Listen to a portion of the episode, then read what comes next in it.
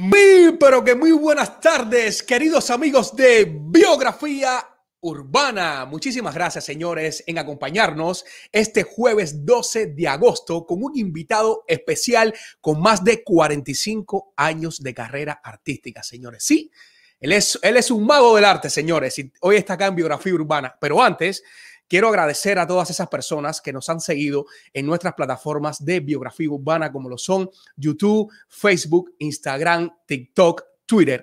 Muchísimas gracias, señores. Ah, también en las plataformas de podcast. Muchísimas gracias por siempre apoyar a este súper proyecto. Pues como les dije, hoy en nuestro programa se encuentra un gran actorazo con muchos años de carrera. Él es Gilberto Reyes y está en Biografía Urbana. Muy buenas tardes, hermano un tremendo placer poder compartir contigo.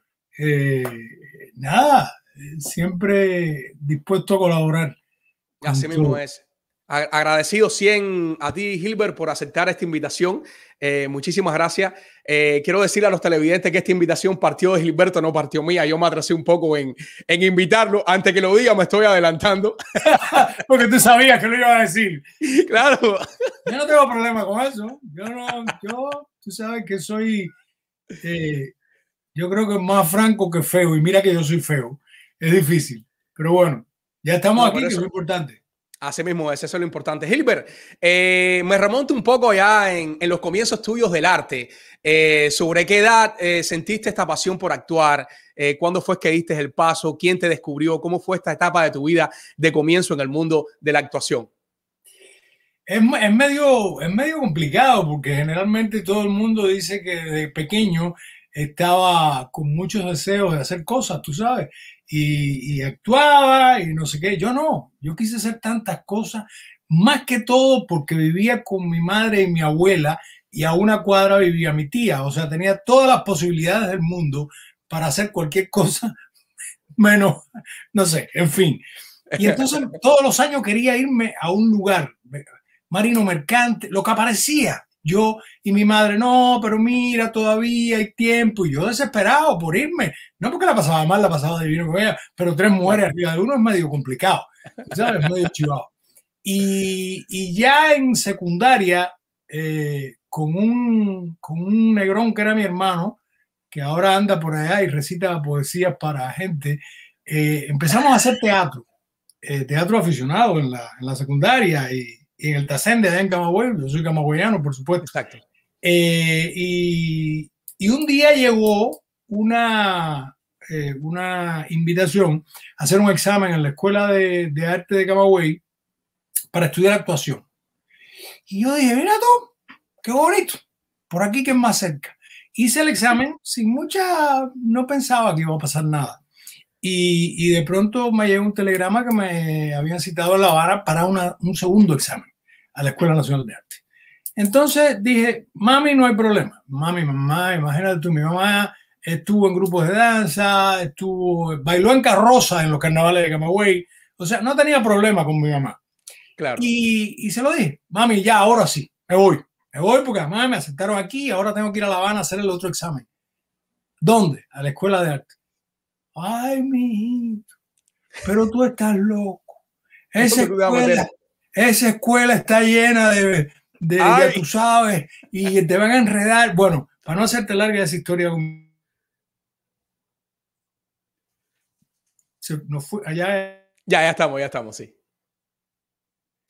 Parece que tenemos unos problemitas de, de conexión acá eh, con Gilberto Reyes. Mira, me dijo, el psicólogo me dijo al final, mira, si tú vas a ser loca, vas a ser loca en la escuela de arte o en el ejército. Así que olvídate de lo que dice tu mamá y vete para la escuela. Yo dije, esto va a ser complicado porque si con mi mamá que entiende bastante, suponía yo que entendía bastante, eh, imagínate mi padre que era soldador y, era un desastre. Papi siempre fue una maravilla. Decimos desastre porque nos, digo, a mí personalmente me encantaba. Entre tantas cosas que hizo, ya fue el pomo, la tapa al pomo cuando mi mamá eh, lo abandonó fue que cogió en unos carnavales y con la carroza y la estrella y los luceros se fue para Nuevita tú sabes, de Camagüey a Nuevita, con un tractor llena de gente atrás. Cuando regresó ya nosotros no estábamos en la casa. Pero bueno, ir a hablar con este hombre, yo dije, esto va a ser complicado, papi, eh, me voy a becar. él era un tipo que te hablaba así despacito y te decía, a ver, Gilbertico, ¿qué viene ahora? Bueno, imagínate tú, papi, voy a estudiar eh, artes dramáticas. ¿Qué es eso? Bueno, es que eh, voy a estudiar para ser uh, actor. Dice, coño, al fin va a haber un artista en la familia. Lo menos que me imaginaba yo. Mentira. Yo pensé que con mi mamá iba a ser un paseo y con mi padre iba a ser un problema gravísimo. Y fue todo lo contrario. Papi me salió con esa. Dice, al fin vamos a tener un artista en la familia. Y ahí eso. ya hice el examen y, y, empecé en el año 72, hace muchos años que no había nacido. Eh, empecé en el 72 en la Escuela Nacional de Arte, a la que le agradezco eh, mis inicios, creo que con los profesores que tuve, eh, fue una época muy buena de la escuela, pienso yo. No, a lo mejor la gente piensa que son otras. No digo buena porque la pasáramos bien, la pasábamos muy mal, te mandaban a pelar, te mandaban a afeitar. Eh, el difunto Frei Artile, dramaturgo, decía sí. él, eh, una vez me dijo que en el ejército él se afeitaba con un vidrio. Ay, mi madre. Mentira, eso es cuento de camino. Pero bueno, eh, pero por otro lado tuve muy buenos profesores, sobre todo profesores de actuación. Eh, Raúl Eguren, que tú los debes conocer. Sí, cómo no.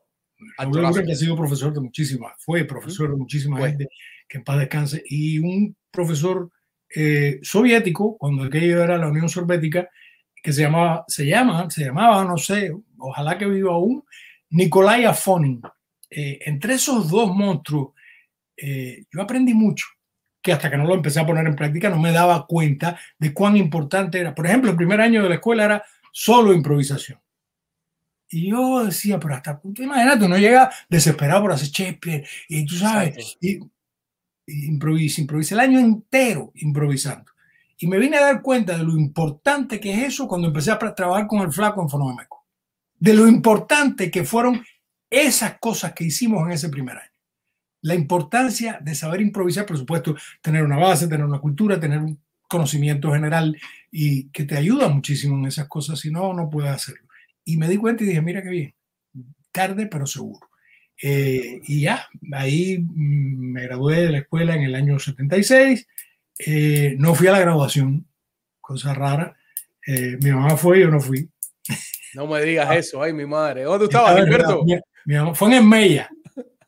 Fue en Mella. Mi mamá fue, vino de Camagüey a La Habana y fue a la graduación y yo, yo no llegué nunca. Eso, eso es parte de, del espectáculo. Tras bastidores. Sí, ah, tras bastidores. Gilbert, en, este, en esta etapa de estudiante, ¿nunca te llegó ningún casting para, para trabajar ya eh, actuando en algún proyecto? Nosotros somos la generación del sándwich. Detrás de nosotros vinieron Luis Alberto García, Isabel Santo, toda esa gente, pero la generación nuestra eh, eh, no tuvo a bien ningún director de televisión a llamarnos cuando éramos jóvenes, como pasó después.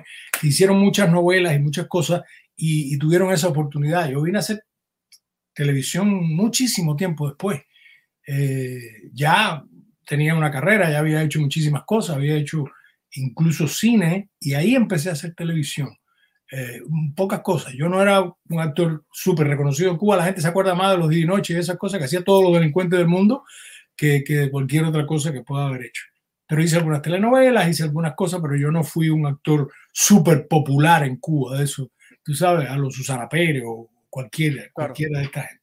Nosotros fuimos una generación que tú, yo te pongo y yo te digo los 12, éramos 12, mira qué casualidad. Los 12 que estamos, el único, el único que, que se ha hecho popular, porque se quedó en Cuba, fue nuestro querido amigo que el café no es, no es igual o no nos entendemos, Fernando Chavarría. Fue el único, el único, y ya fue mucho tiempo después, porque en la época nuestra él no hizo nada, no, no hizo televisión. Eh, ya, creo que eso responde tu, tu pregunta. Sí. Tú, está, tú estabas en la época esta de, de día y noche con Jorge Villazón y en los sí, inicios. Sí. sí. afortunadamente tuve la oportunidad de, de, bueno, trabajar con toda esa gente y, y, trabajar sobre todo con Villazón. Hicimos muy buena amistad. Cuando eso yo estaba casado con Yolanda Ruiz, la actriz que desgraciadamente falleció, y, y yo la muy amiga de Villazón, y iba a su casa a jugar dominó y, y, la pasábamos divino. Era un tipo encantador. Y bueno, y César y todos los que trabajaban en esa época ahí. Y yo siempre he ido a delincuente. Y tú sabes cómo son esas cosas, son medio complicadas. Eh, y llego aquí y me ponen a hacer un agente de seguridad del Estado. Es complicado. exacto, exacto. Pero, pero fue muy rico, o sea, conocer a toda esa gente, compartir con toda esa gente. Y, y Alejandrito, ¿te acuerdas de Alejandro Díaz? Eh, no. Alejandrito era un actor de la televisión eh, fuertezote que siempre tenía un W. Eh, Alejandro Díaz, ¿era Alejandro Díaz? No. Bueno, el caso fue que un día fuimos a grabar un día y noche y, y, entonces él dice, no, a mí me dijeron que Gilbertico estaba aquí y yo me puse la coa porque cuando Gilbertico viene, viene, Gilbertico, qué bonito, estás más lindo que una Javite Shopping. estás más lindo que una Javite Shopping. Eso, nunca se me olvidó y yo hice una versión aquí cuando le digo a alguien que estás más lindo que la puerta del mall de las American Christmas. ¿Sabes cómo se pone eso? Sí, Gilbert, en, en, esta etapa que, que, mencionaste ahora, que te casaste, que estabas casado con Yolanda, eh, ¿Cuántas cajas de cerveza vendiste de las bodas en, en, tu, en tus etapas estas de, de casamientos? Bueno, tengo que decirte, para ya después no tener que hablar de eso, yo me he casado cinco veces, por papeles, cinco veces. Eh, tengo una sola hija, por supuesto. No, mi padre me enseñó a no regar hijos, porque él nos tiene regados. Soy yo, un segundo, Gilberto Reyes también, y dos últimos que son Pedro Luis y Ana María, que son mis hermanos, son un encanto, eh, y yo los adoro. Eh, pero yo lo aprendí con papi, que no regadera de gente. Sí tenía, eso, eso es curiosísimo, sí tenía el nombre de mi hija nueve años antes de que naciera y tres matrimonios diferentes. No me digas. Yo hablaba de que te quería una hija y se iba a llamar Gabriela. La gente me dice, ah, Gabriela Mistral. No, no, no. Yo leí una novela de Jorge Amado, brasileño, que se llama Gabriela, Clau y Canela. Y el personaje principal un poquito casquivana, me gustó tanto que yo dije, cuando yo tengo una hija, yo quiero que sea así. Y soy tan afortunado que no, no, ni siquiera Gabriela ha superado las expectativas que yo tenía con ella. de, entrada, su mamá no se hizo nunca eso para saber si era hembra o macho. A las 4 de la mañana, cuando bajó mi ex suegra que para descanse y me dijo, hembra. Eh, la mala palabra se escuchó en el cuarto piso. Cuando subí, la enfermera me dijo, fuiste que gritaste abajo. Y yo muerto de la pena y lo único que dije fue, qué fea. Pues tú sabes, cuando los niños los paren, sufren mucho y salen todo horrible. Parece que desde chiquito están odiando. O sea, como dice Will Cooper. Y... Aunque todos son lindos cuando nacen, hermosos. No, la mía era fea. Pero fea, más fea que pegarle a la madre el día de las madres. Qué niña más fea. A los tres días enderezó. Pero ese día, cuando nació, ¿Qué era aquello por tu madre? Yo dije, por Dios, después de nueve años, esto es lo que me trae el tren, qué clase complicación. Pero no, mira, y ahora además una mujer preciosa, lindísima. Y ya te digo, ha superado mis expectativas. Eh, no sé a quién salió, eh, no se ha casado. Dice que quiere un, un padre para sus hijos como su padre, pero que no sea tan puto. Le dije, eso es imposible, eso no lo vas a conseguir. Te lo digo yo, que tengo experiencia, que soy un viejo. Eso no lo vas a conseguir. Un padre como yo, que además no sea puto, eso, es muy complicado, Gabriela. Oye, ¿y de dónde vino esta parte de Gabriela de estudiar eh, psicología? Mira, increíble. Gabriela es, era una niña, bueno, imagínate tú, Gabriela andaba conmigo para todas partes. Toda la gente que trabajó conmigo en televisión o en cualquier en el teatro, en cualquier lugar, conoce a Gabriela. Y ella se avergüenza a veces porque yo le digo, ¿te acuerdas? Y no me pregunten más eso, yo no me acuerdo, yo era una niña. Gabriela llegó con cuatro años a este país, ya te puedes imaginar. Y entonces ella eh, todo el tiempo era conmigo a todas partes en el teatro, en la televisión. Eh, y cuando llegó aquí con cuatro años, yo empecé inmediatamente, dos años después creo, empecé a hacer radio. Y ella hacía comerciales con nosotros. Eh, grababa cosas con nosotros, se iba y cuando empezó igual, incluso nosotros hicimos, Manny Lara, el director musical y yo hicimos una canción cuando el 12 de septiembre que se llama Quiero y ella es la que cierra la canción. Tremenda voz que tiene, increíble. Yo dije, pobrecita, se va a quedar a la situación complicado que existe en el mundo. Y de pronto, un día, me dice, todo el mundo, ¿verdad que sí? Ella tiene una cosa con la gente que atrae mucho y la gente confía mucho en ella y la quiere mucho. Y me dice un día, ¿tú sabes qué? Voy a Ah, tiraba cartas, runa. Una vez una niña se fue de una casa donde estábamos de visita porque les dijo cosas que nadie sabía de la familia de ella. Era, era increíble. vio una vez una familia sentada en la escalera de la casa, padre, madre y dos hijos. Y yo dije, uff, esta me salió bruja, qué desastre. Pero de pronto viene y me dice, no, tú sabes qué, yo hablo mucho con la gente y la gente me pide muchos consejos. Voy a estudiar psicología. Aleluya. Dije yo. Es por dentro, no se lo dije a ella, para que no se fuera tampoco a sentir. Y entonces eh, eh, empezó a estudiar psicología y a trabajar a tiempo completo. Eh, en eso no se parece tanto a mí trabajar está bien, yo le dedico todo el esfuerzo que puedo trabajar, pero ya estudiar es medio complicado. Pero lo hizo completo y me decía, no puedo más, porque además heredó del padre la fiesta, la chivadera, tú sabes, ella no puede evitarlo. Ahora terminó ya el examen ese que hacen la gente para el board, una cosa de esa, para que puedan trabajar solo ya. Ajá. 400 preguntas, se metió como tres meses sin dormir, pero todos los fines de semana sí, iba a fiesta.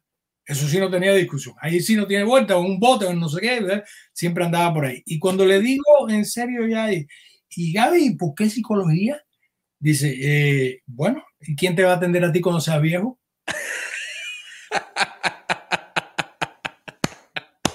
Digo, si esto es mi hija, ¿qué me espera a mí? ¿Qué me espera con los demás, hermanazo? Ay, mi madre. Imagínate, ¿quién te va a atender cuando seas viejo? Gilbert, ¿recuerdas eh, tu primera obra de teatro, tu primer trabajo en la televisión o en el cine en Cuba? Eh, te voy a hacer una anécdota muy linda porque fue una profesora a quien yo quise mucho, eh, Elvira Cervera.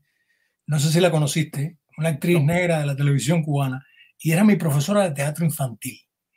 Y Elvira fue mi familia. Yo iba mucho a su casa, arreglaba su máquina de coser o una pluma digital de esa de, batería. Y como digo siempre, yo te la arreglo, la rompo, pero yo algo voy a hacer. Tú tienes que arriesgarte, tú sabes. Y así mismo pasa con muchas cosas. Me arriesgo, lo hago y unas bien, otras mal. La mayoría me quedan bien. Y Elvira me decía en la escuela, Alberto, tú tienes mucho ángel para los niños. Tú en el teatro infantil, maestra, yo no me gusta trabajar para niños, no me gusta, claro. También la visión que uno tenía para los niños era, tú sabes, esa, sí, exacto, minimizaba mucho ese trabajo. Yo he sido clarísimo, mía, desde, desde el primer día yo le hablaba a ella como te hablo a ti. Yo le hablaba, le decía, mira que esperé por ti, te demoraste mucho, pero en definitiva, el momento, yo hablaba normal con ella. Mi hija claro. caminó, no sé, como casi con tres años, pero ya al año y pico ya hablaba y recitaba la Rosa Blanca y se aprendía cosas, hablaba perfectamente. Una vez por gracia, mm, mi difunto ex suegro, que, que para descanse, le dijo un día, Gabriela, a ver, repite, otorrinolaringólogo. Y se viró y dijo, otorrinolaringólogo. Digo, wow. Ah, qué, qué Preparada. Y entonces Elvira me decía, no, tú tienes que hacerlo, qué sé yo. Y yo, no, no me gusta, no me gusta trabajar para niños. Me graduó de la escuela de arte, me mandan al grupo de Scambray y ¿qué es lo primero que hago? El gallo de la cucarachita Martina. Mira eso, papá. Y ahí nunca paré de hacer teatro para niños. En, el Escambray, en Guanacero y en Teatro Estudio. Teníamos todos los fines de semana, nos íbamos al Parque Lenin con obras de teatro, el pastel de empanada, cualquier cosa de eso. Hacíamos eh, el bestiario, como decía mi amigo Maralí, le decía el bestiario, porque todos eran animales, tú sabes, era el ratón, Exacto. qué cosa, el gallo, la cucaracha, el bestiario, hacíamos el bestiario y, y no he vuelto a hacer nada para niños. Bueno, y terminé con Lilo haciendo, dando vueltas en Cuba, que fue muy simpático porque ahí fue donde nos conocimos. Un día se había ido alguien que hacía un personaje y entonces me llama y da la casualidad que me haga un esguince y no puedo. Y como un mes después me lo encuentro en la calle y empiezo a bailarle con, brincando de un lado a otro y digo, ya estoy listo. Y digo, bueno, dale. Y ahí empezamos. Y, y fue muy lindo también. Mira, ahí está. Mira, mira lo que era. Así como tú lo ves, recorría La Habana entera conmigo atrás en la bicicleta. Porque yo tenía un carrito y como no teníamos gasolina, tuvimos que irnos en, la bicicleta Y yo prometí, estando en Cuba, que nunca iba a montar bicicleta. Después de grande, cuando nos querían obligar a que la montáramos, decidí que no, que nunca iba a montar bicicleta. Y, y entonces cuando se nos acababa la gasolina, Lilo iba manejando y yo iba atrás. Que ahí te puedes dar cuenta la diferencia que habría entre Lilo y yo. Yo tampoco que estaba muy gordo, pero por lo menos estaba un poquito más rellenito que el Lilo. El Lilo es una lagartija. Ay, mi madre. Oye, Gilbert, mira, hay muchas personas conectadas por acá. Eh, ponen bendiciones para todos. Un abrazo de parte de Tomasito, el coleccionista. Eh, Martínez Adelaida, tremendo actorazo. Eh, mi hermanazo Raymond se conecta. Saludos y muchas felicidades a este gran actorazo. muy buen actor. Pone Fernanda Chao. Saludos y bendiciones.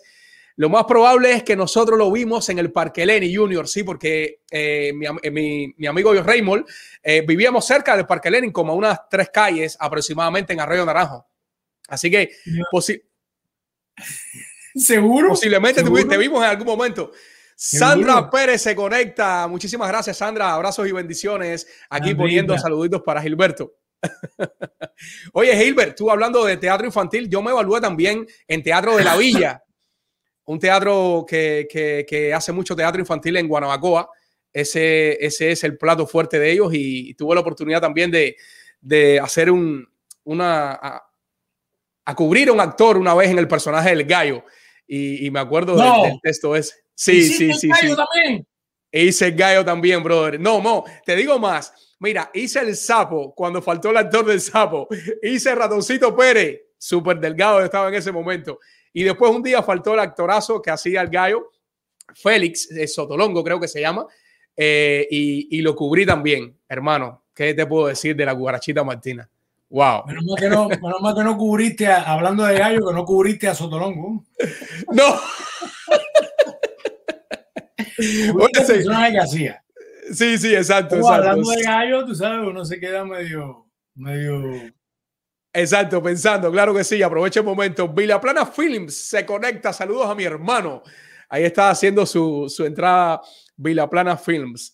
Hilbert, eh, ¿recuerdas cuándo fue tu, tu, primer cheque? ¿Cuánto fue que te pagaron? 132 dólares, dólares.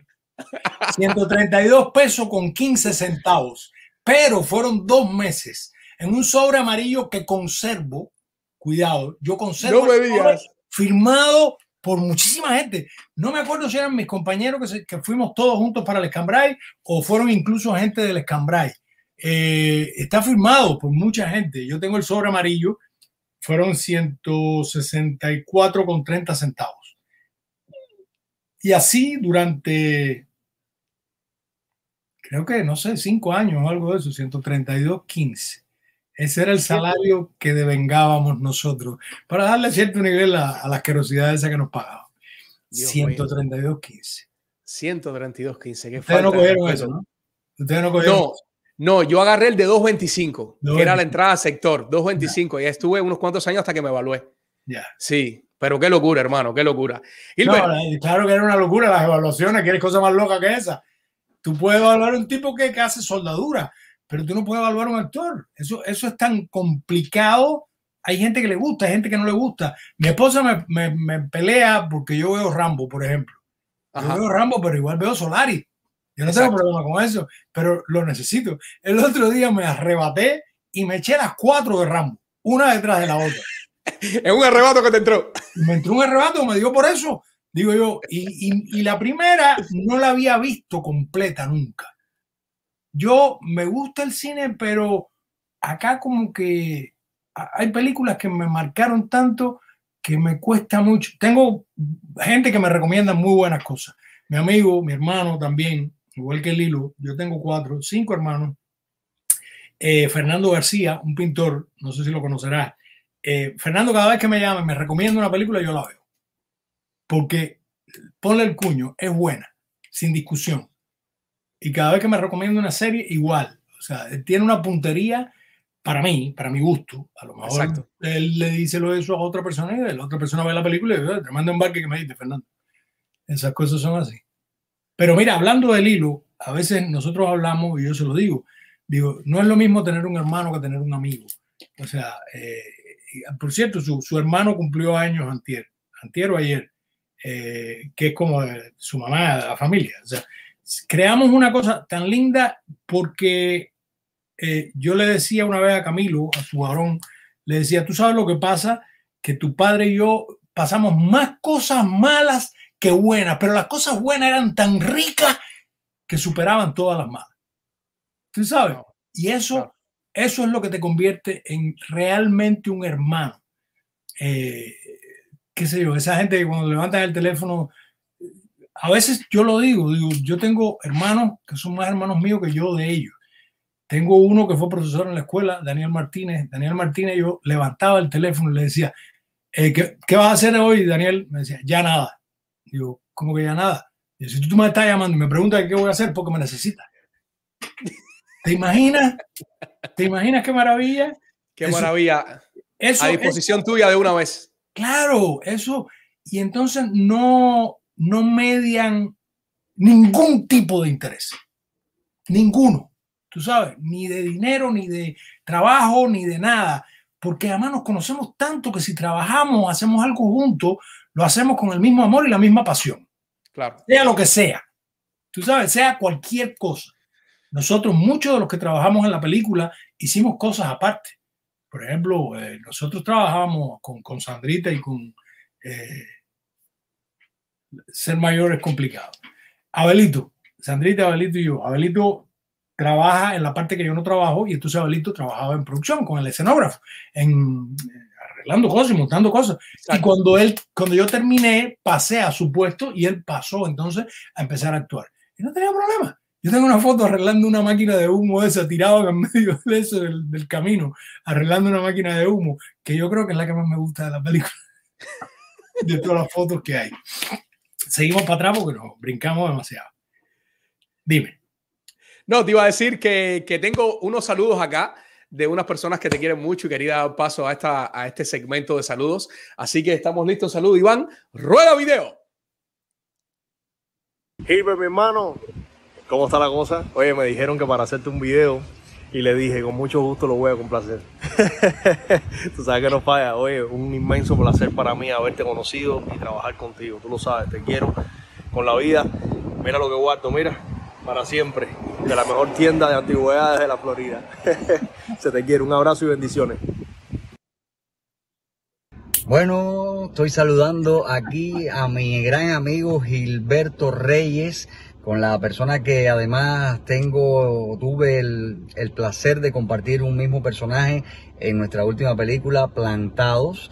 Y te mando un abrazo bien grande, mi hermano. Sabes que te quiero mucho, sabes que nos unen muchísimas cosas, incluso familiares porque Gilberto, hay que decirlo, es amigo íntimo de mis padres también, eh, de mi papá, desde, desde chiquito se conocen y la vida nos ha nos ha unido también en, lo profesional y hemos eh, podido hacer un gran proyecto como plantado. Te quiero mucho, mi hermano, y lo sabes. Qué maravilla. Mira, Frank Euskiza por eso dijo, eh, con mucho gusto lo voy a, porque yo cuando vi el trailer, que, que todo el mundo, no, a mí hay que matarme, a mí también.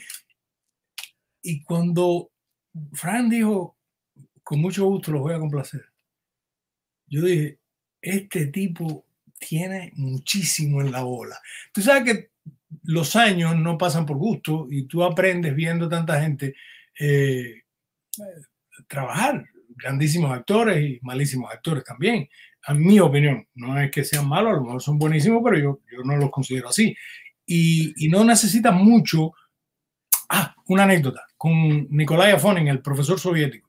Él nos invitó a nosotros al examen, perdón que brinque de, de palo él nos invitó a nosotros al examen cuando iban a entrar la gente en el segundo año después de nosotros. O sea, nosotros empezábamos el segundo año y iban a entrar gente nueva y él nos invitó.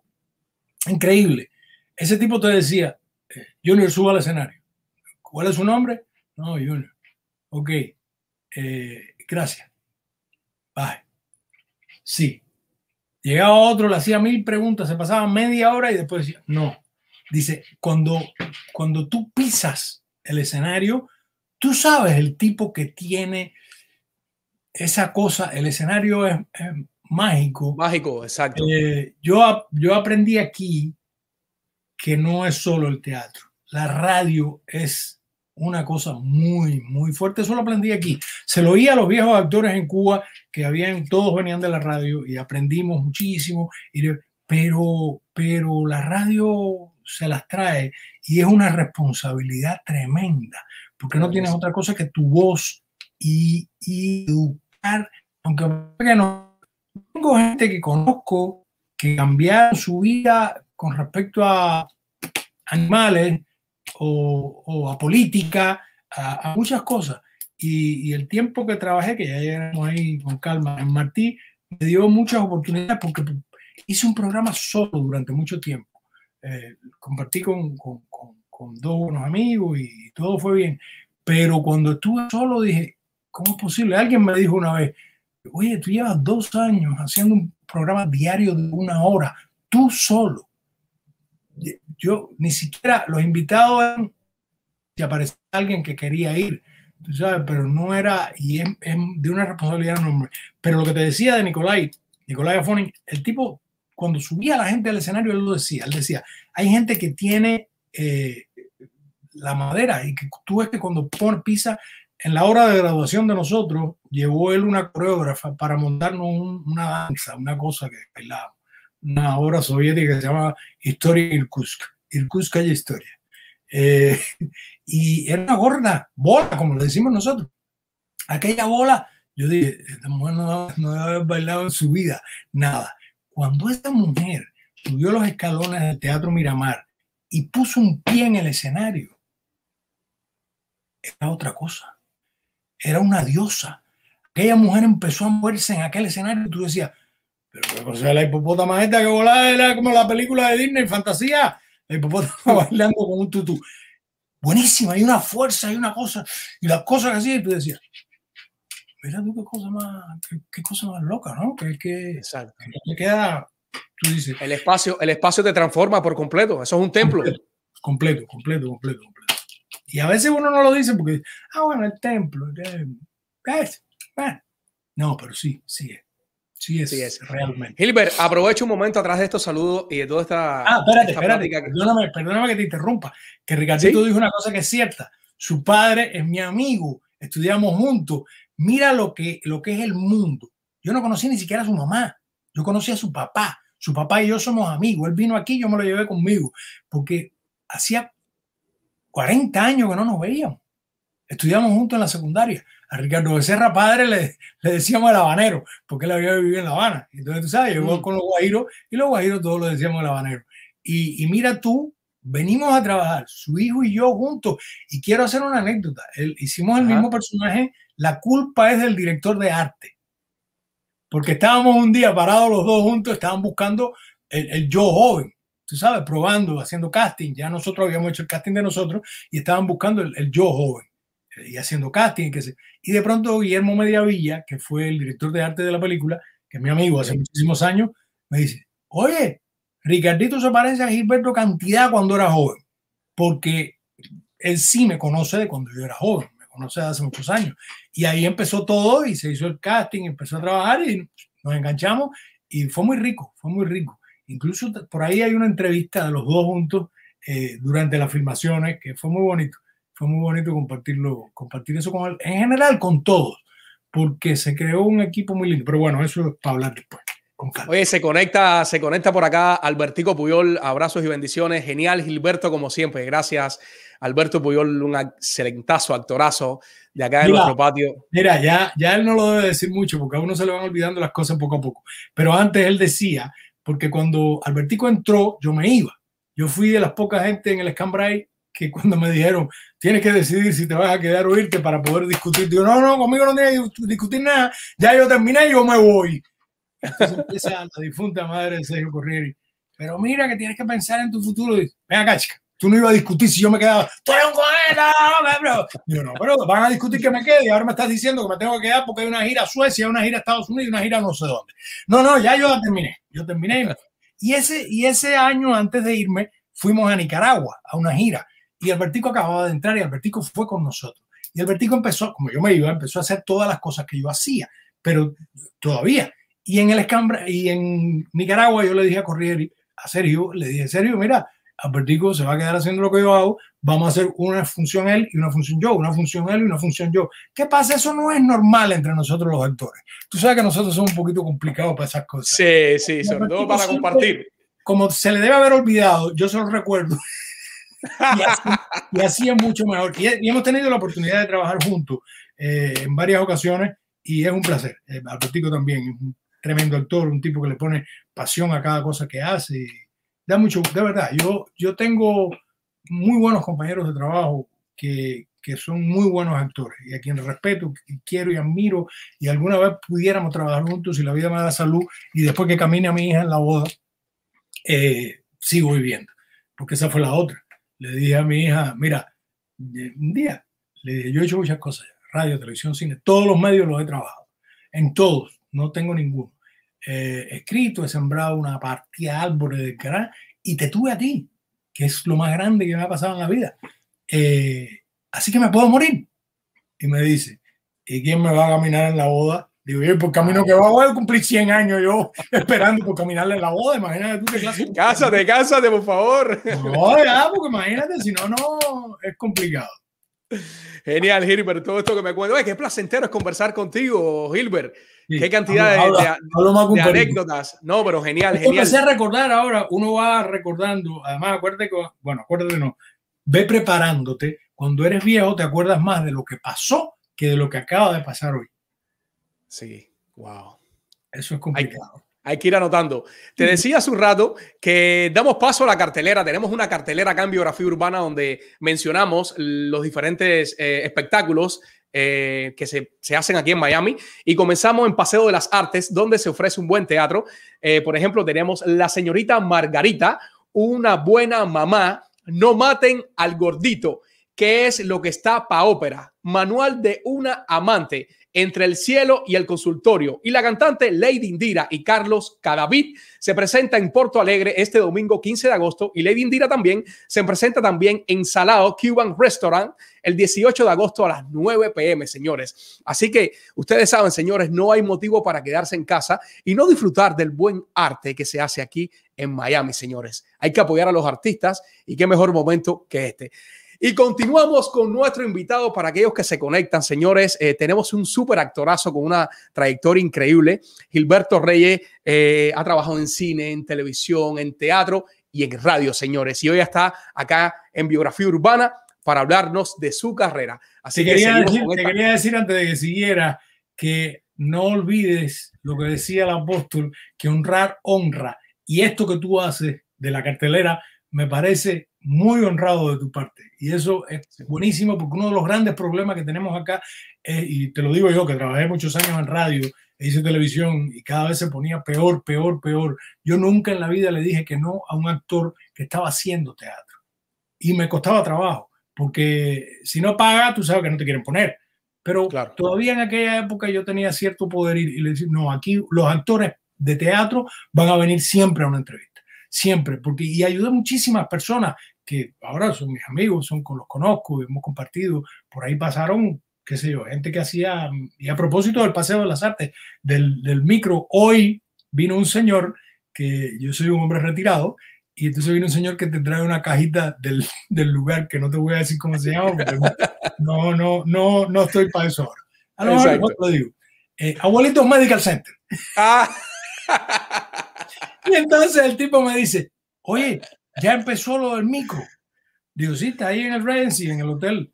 Y dice, no, yo a mi mujer la llevé una vez y se me envició con eso y después vino la pandemia. Digo, ya está abierto, así que dale para allá. Qué lindo es el chofer de ese carro que está ganándose un dinero. A lo mejor el tipo es médico, Dios sabe lo que es, no le pregunté. Pero me dio mucha alegría que, que él había enviciado a su mujer, como me dio a mí. Yo la envicié en eso y ahora quiere ir todo el tiempo. Digo, pues mira, aprovecha que ya abrieron de nuevo. Esa es la magia del mundo del teatro. Y esa es una de las cosas, Silver, que tenemos nosotros como eh, planteado aquí en Biografía Urbana, que sea una plataforma que pueda eh, aportar este tipo de apoyo al medio, brother, que muchas veces nos hace falta. Que si no tienes, tú sabes, esto que mueve, eh, no puedes dar a conocer o, lo que estás O esto que mueve. O esto que mueve, es correcto. Así es. Gilbert, ¿cómo sales de Cuba? ¿De qué manera? ¿Cuál fue la, la manera? Bueno, mira, a propósito del hilo, Lilo ha tenido que ver con muchas cosas de mi vida. eh, yo estaba haciendo dando vueltas y llegó una, conocí, no me acuerdo ni por qué, a una señora mexicana que estaba de visita, eh, como decimos nosotros, fuimos a Jinetear, me imagino, y no me acuerdo cómo la conocí, de verdad te lo digo. Y el niño no tenía problema en los dientes. El niño tenía una clase de desorden en los dientes, pero una clase de desorden que parecía una, una palizada de esa después que la saltaron y la dejaron todo. Y yo con un amigo dentista, tú sabes cómo son esas cosas en Cuba, hablé con él y él le resolvió el problema al niño. Eh, meses más tarde ya había venido la desdolarización. Eh, yo tenía un amigo que estuvo preso dos años por dos dólares creo que tenía en el bolsillo, le habían desgraciado la vida, perdió el matrimonio, perdió los hijos, perdió todo. Eh, y después le dijeron, no, ya sale, no tienes problema ninguno, no tienes antecedentes. Y, y yo le dije a mi ex, eh, hay que ir. Esto, esto, esto es peligrosísimo. Cuando él da algo, lo que te viene atrás es mucho. Y efectivamente, mira lo que pasó. Eh, y además yo no quería que mi hija creciera, cumpliera cinco años y que me la pusieran a decir, seremos como la chechino. Tú sabes, no, no, no, no. Yo esperé hasta los 35 años y dije, no, tengo que tener una hija porque si no me voy a poner. Bueno, ya soy un viejo y claro, ella también es una mujer. Y, y, y ahí viene la mexicana, me llama y me dice, hay un festival de teatro para niños en Cancún. ¿Tú tienes algo? Dígole, por supuesto, claro que tengo algo montado. Y, y me dijo, ok, es para tal fecha y voy a mandar la invitación. Mira, el vicepresidente del Ministerio de Cultura, ¿cómo se llama? Orlando Roja, ¿no? No, Orlando es el hermano. El hermano creo que ¿Cómo se llama el de aquí? El de allá, el vicepresidente del Ministerio de Cultura, del Ministerio, como dice Fernando, el Ministerio de Cultura. Eh, Fernando Roja. Fernando Roja. ¿No? Fernando Roja. Ese fue que me dejó salir a mí y me decía, bueno, digo, yo no entiendo por qué a ti te tienen trancado, porque yo en el 80 intenté y no pude, porque yo traté y no pude, y eso sí que es doloroso. Me digo, yo no sé por qué a ti te tienen trancado, tú un tiempo completo. Es más, como tú eres, porque fui por la Asociación de Jóvenes Artistas. Este muchacho nunca ha podido llegar al, al lugar donde que él quiere llegar.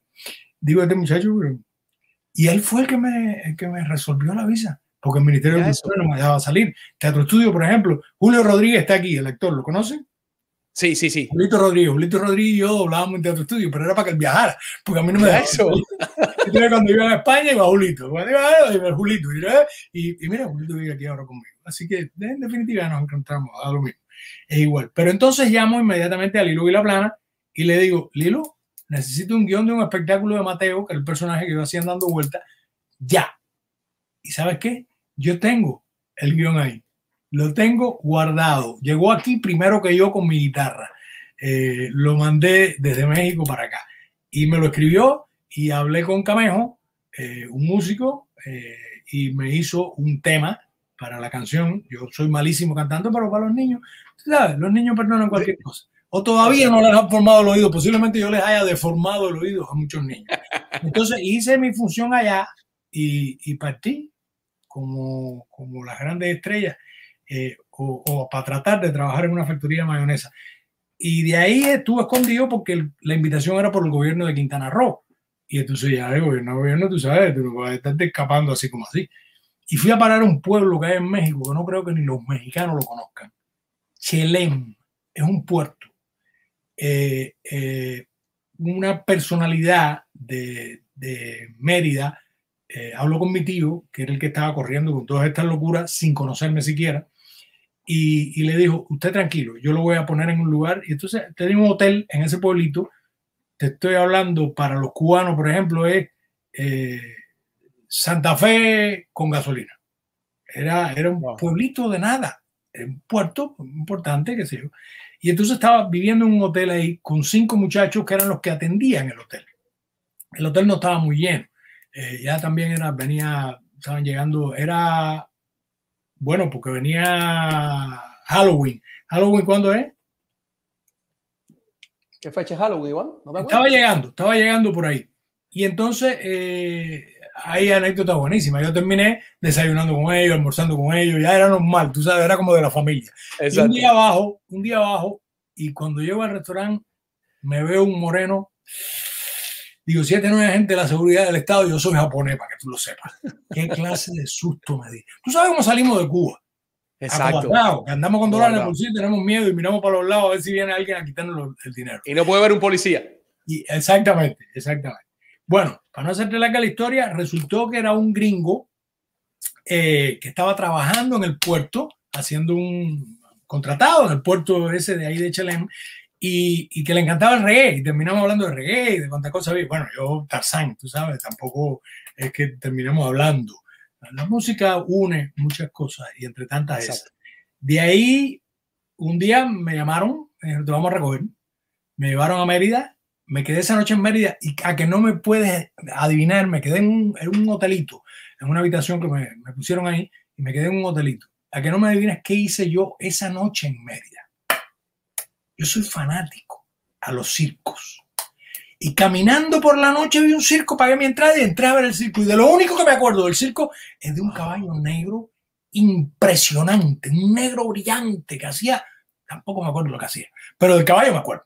Del resto, yo me imagino que estaba tan cagado que yo, ni supe yo qué es lo que estaba viendo, ni, ni nada, nada.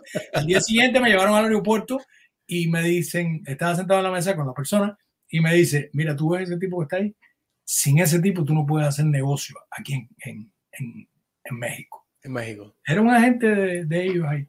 Exacto. Y de pronto él me está diciendo eso y una cara que baja aquí me dice, Gilbertico, dije, ya me cogieron. Caballero, el que ha salido de Cuba, todos los cubanos tenemos una historia. Me imagino Así que es. mucha gente de muchos países. Acabo de leer recientemente un libro que se llama El último que apaga el morro. Muy bueno, tengo que, que llamar al, al- al autor porque me gustó mucho, porque esa idea siempre la he tenido. Hay muchas historias, son 10 personas que hacen su historia mezclada con él, que cuenta también de cómo salieron de Cuba. Bueno, el caso es que esta muchachita me conocía de Santa Fe, era la sobrina de no sé quién, ¿y tú para dónde vas? Digo, no, yo me voy a presentar en Ciudad México. Yo, yo estaba muriéndome de miedo. Volé a Ciudad México, cuando llego a Ciudad México, me dice el tipo que me recibe, tú no puedes irte por avión, porque tú, oye, mira si son malévolos los compañeros de nosotros. Mi pasaporte era para estar solo en Quintana Roo. No podía salir de Quintana Roo Dios mío. tu visa era para Quintana Roo. Entonces me dice, mira, si te coge la migra en el avión, en el aeropuerto, te van a devolver. Por tierra, facilito, 50 dólares. Toma, te la echan en el bolsillo y cuando se ponga fea la cosa, ya tú sabes. 23 horas de Ciudad México a Ciudad Juárez. Eh, pararon muchísimas veces, pero era droga y estaba llena la guagua. Al final venía el que venía conmigo, que estaba separado de mí, por supuesto, otra persona y yo. Y cuando me piden identificación, yo saco can- un carnet que tenía de la televisión y se lo doy. Y el tipo me dice, baje, baje.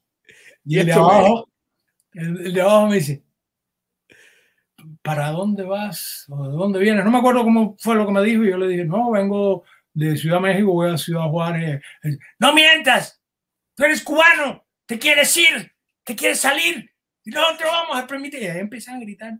Y baja el otro y se une a la gritería. Se unen los dos a la gritería. Ay, Pero yo dije, esto está negro, voy a tener que matar a un tipo de esto o ellos me van a matar a mí.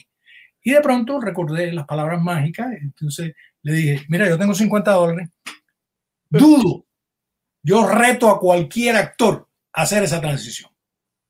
Te vamos a mandar para Cuba. Ahora usted monta el camión, que tenga buen viaje, le deseamos lo mejor del mundo. Nosotros no le pedimos nada, todo idea suya. Gracias, suba, adelante. de- Pero no hubo, no hubo, fue corte directo, fue editado ahí, pra, cortaron y pegaron. Y quedó, y quedó. y quedó. Ahí, ahí murió la flor. Al otro día fui, eh, por la noche ya fuimos para allá, habían cogido unos tipos y me dicen, no, mañana. Y yo dije, mañana, y dije una palabra nuestra muy fea, que ellos no entienden bien, pero bueno, eso no importa. Digo, no, no, yo cruzo ahora.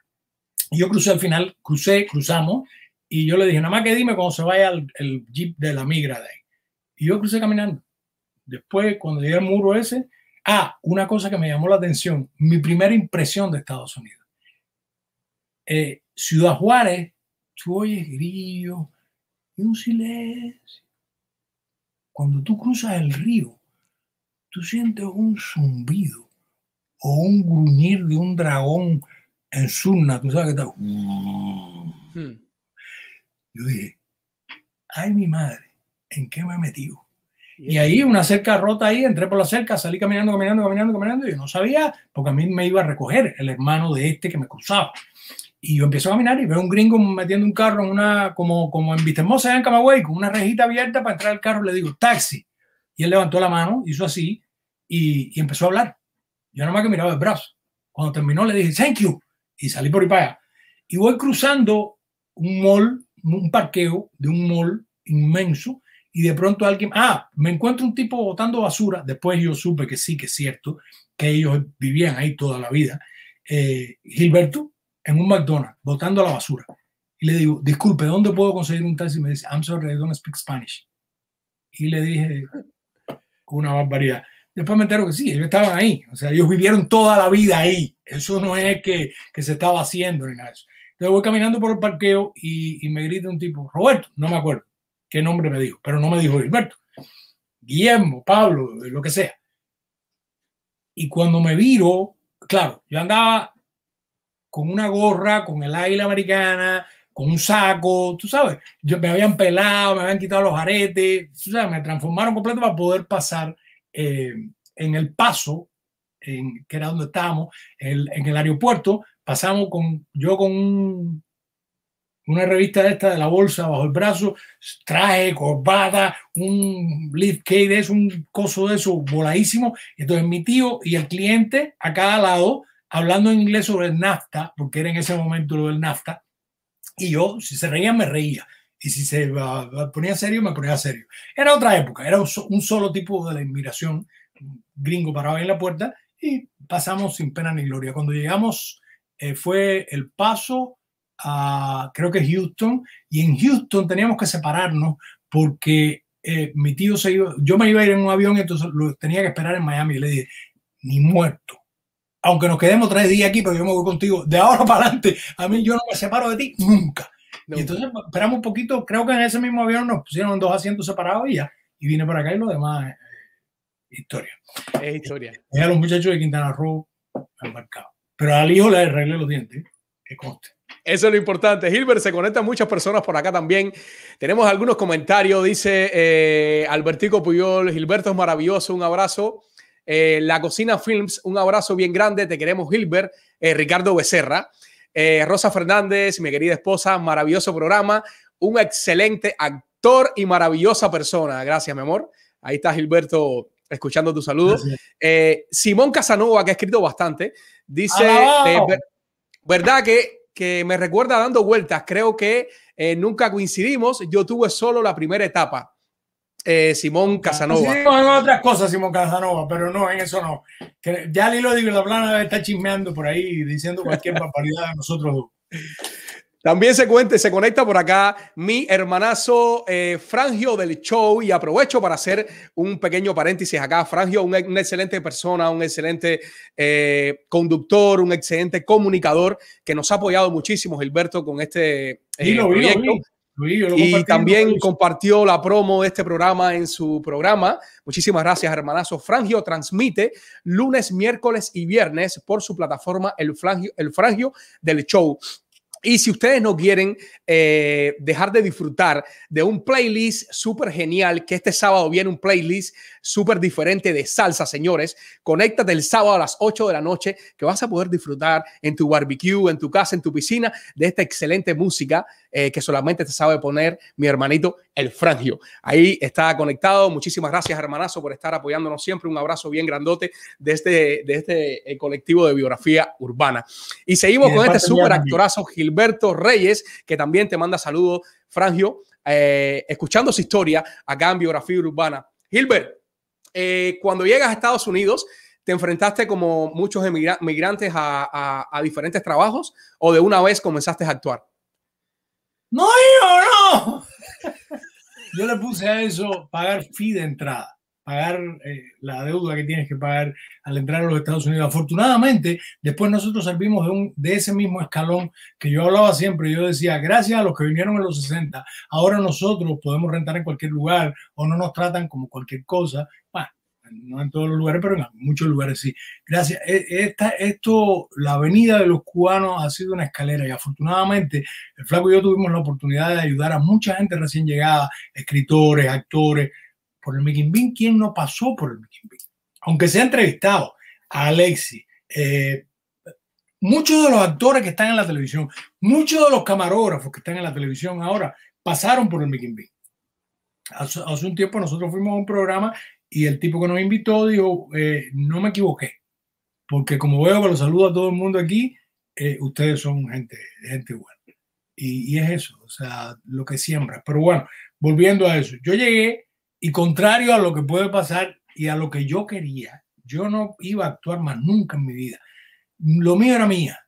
Y me tuve nueve meses preparándome para poder traerla y al final la pude traer a los nueve meses. Fue un segundo parto.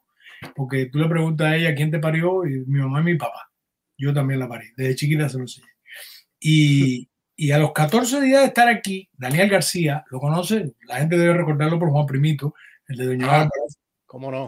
Daniel, muy amigo mío, trabajamos juntos en Teatro Estudio. Daniel me llama y me dice, oye, hay una obra en el Martí donde un actor se va y hace falta un actor. 14 días llevaba yo aquí. Y, y, digo, sí, encantado, lo que pasa es que yo no tengo carro. Dice, no, no, yo te voy a buscar. Daniel me fue a buscar, me llevó al teatro. Cuando llego al teatro, digo, el ensayo aquí, la gente, ¿dónde de ensayo? No, no, no, yo te voy a decir lo que tienes que hacer, apréndete la letra y dale al toro. Dale, ay mi madre. Hace tiempo no oía eso del toro. Eh, y, y así fue. Y ahí tuve la oportunidad de conocer a dos personajes. Uno, el difunto Eddie Calderón, que en paz descanse, que llegamos a tener una amistad muy grande, compartimos muchísimas cosas y luego nos separamos un tanto y al final volvimos a acercarnos de nuevo, pero trabajamos muchísimas horas y él decía siempre que él me debía a mí una, un standing ovation, una ovación en el teatro. Estábamos en el Park Theater en Nueva York y estábamos haciendo una obra que se llamaba Cualquiera que suba que libera su Cuba, que, que una de esas, una cosa así. Y, y además de que por la mañana cuando nos levantamos y abrimos las cortinas de la habitación, la fábrica de Bogüesia nos quedaba frente al hotel y nos tiramos al piso los dos a saludar. Este, llegamos y entonces él hacía una cosa, supuestamente se encontraba con Raúl en el aeropuerto y hablaba una cosa y empezaba y hacía Walter Mercado. Y, y una cosa muy padre. Cuatro aplausos por. Le digo, arrodíllate. Dice, ¿qué? ¿Que te arrodillas? Se arrodilló y la gente se paró a aplaudirlo. Tú sabes, modestia, tú sabes qué lindo. Y que, y él, él, decía eso, que, que un día que me ofendió fue, él estaba en clase y que nosotros estábamos al sol y abre la puerta así como era él y dice, cuando necesiten un imitador me avisan. Y yo le dije, perdón, aquí no somos imitadores, somos creadores. Dice, ah, no eres, Gilberto. Entonces hice esa obra y por ahí seguía haciendo. Y el otro fue un chileno, que era el que llevaba a los actores a Sábado Gigante. Y en el año 94 me viene un día y me dice, ah, porque un día me había hablado y me dice, oye, pero tú, eres actor. Digo, sí, pero era en Cuba. No, no, no, no, tú eres actor. De, después hicimos Cabaret You, una hora demasiado para Martín, fracaso total. Tuve la oportunidad de conocer mucha gente. Y entonces él me viene a hablar un día y me dice, me da mucha pena porque es un personaje chiquito.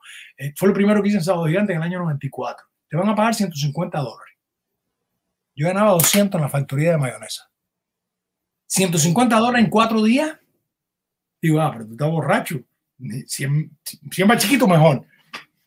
Cuando llegamos al ensayo, resulta que no era chiquito.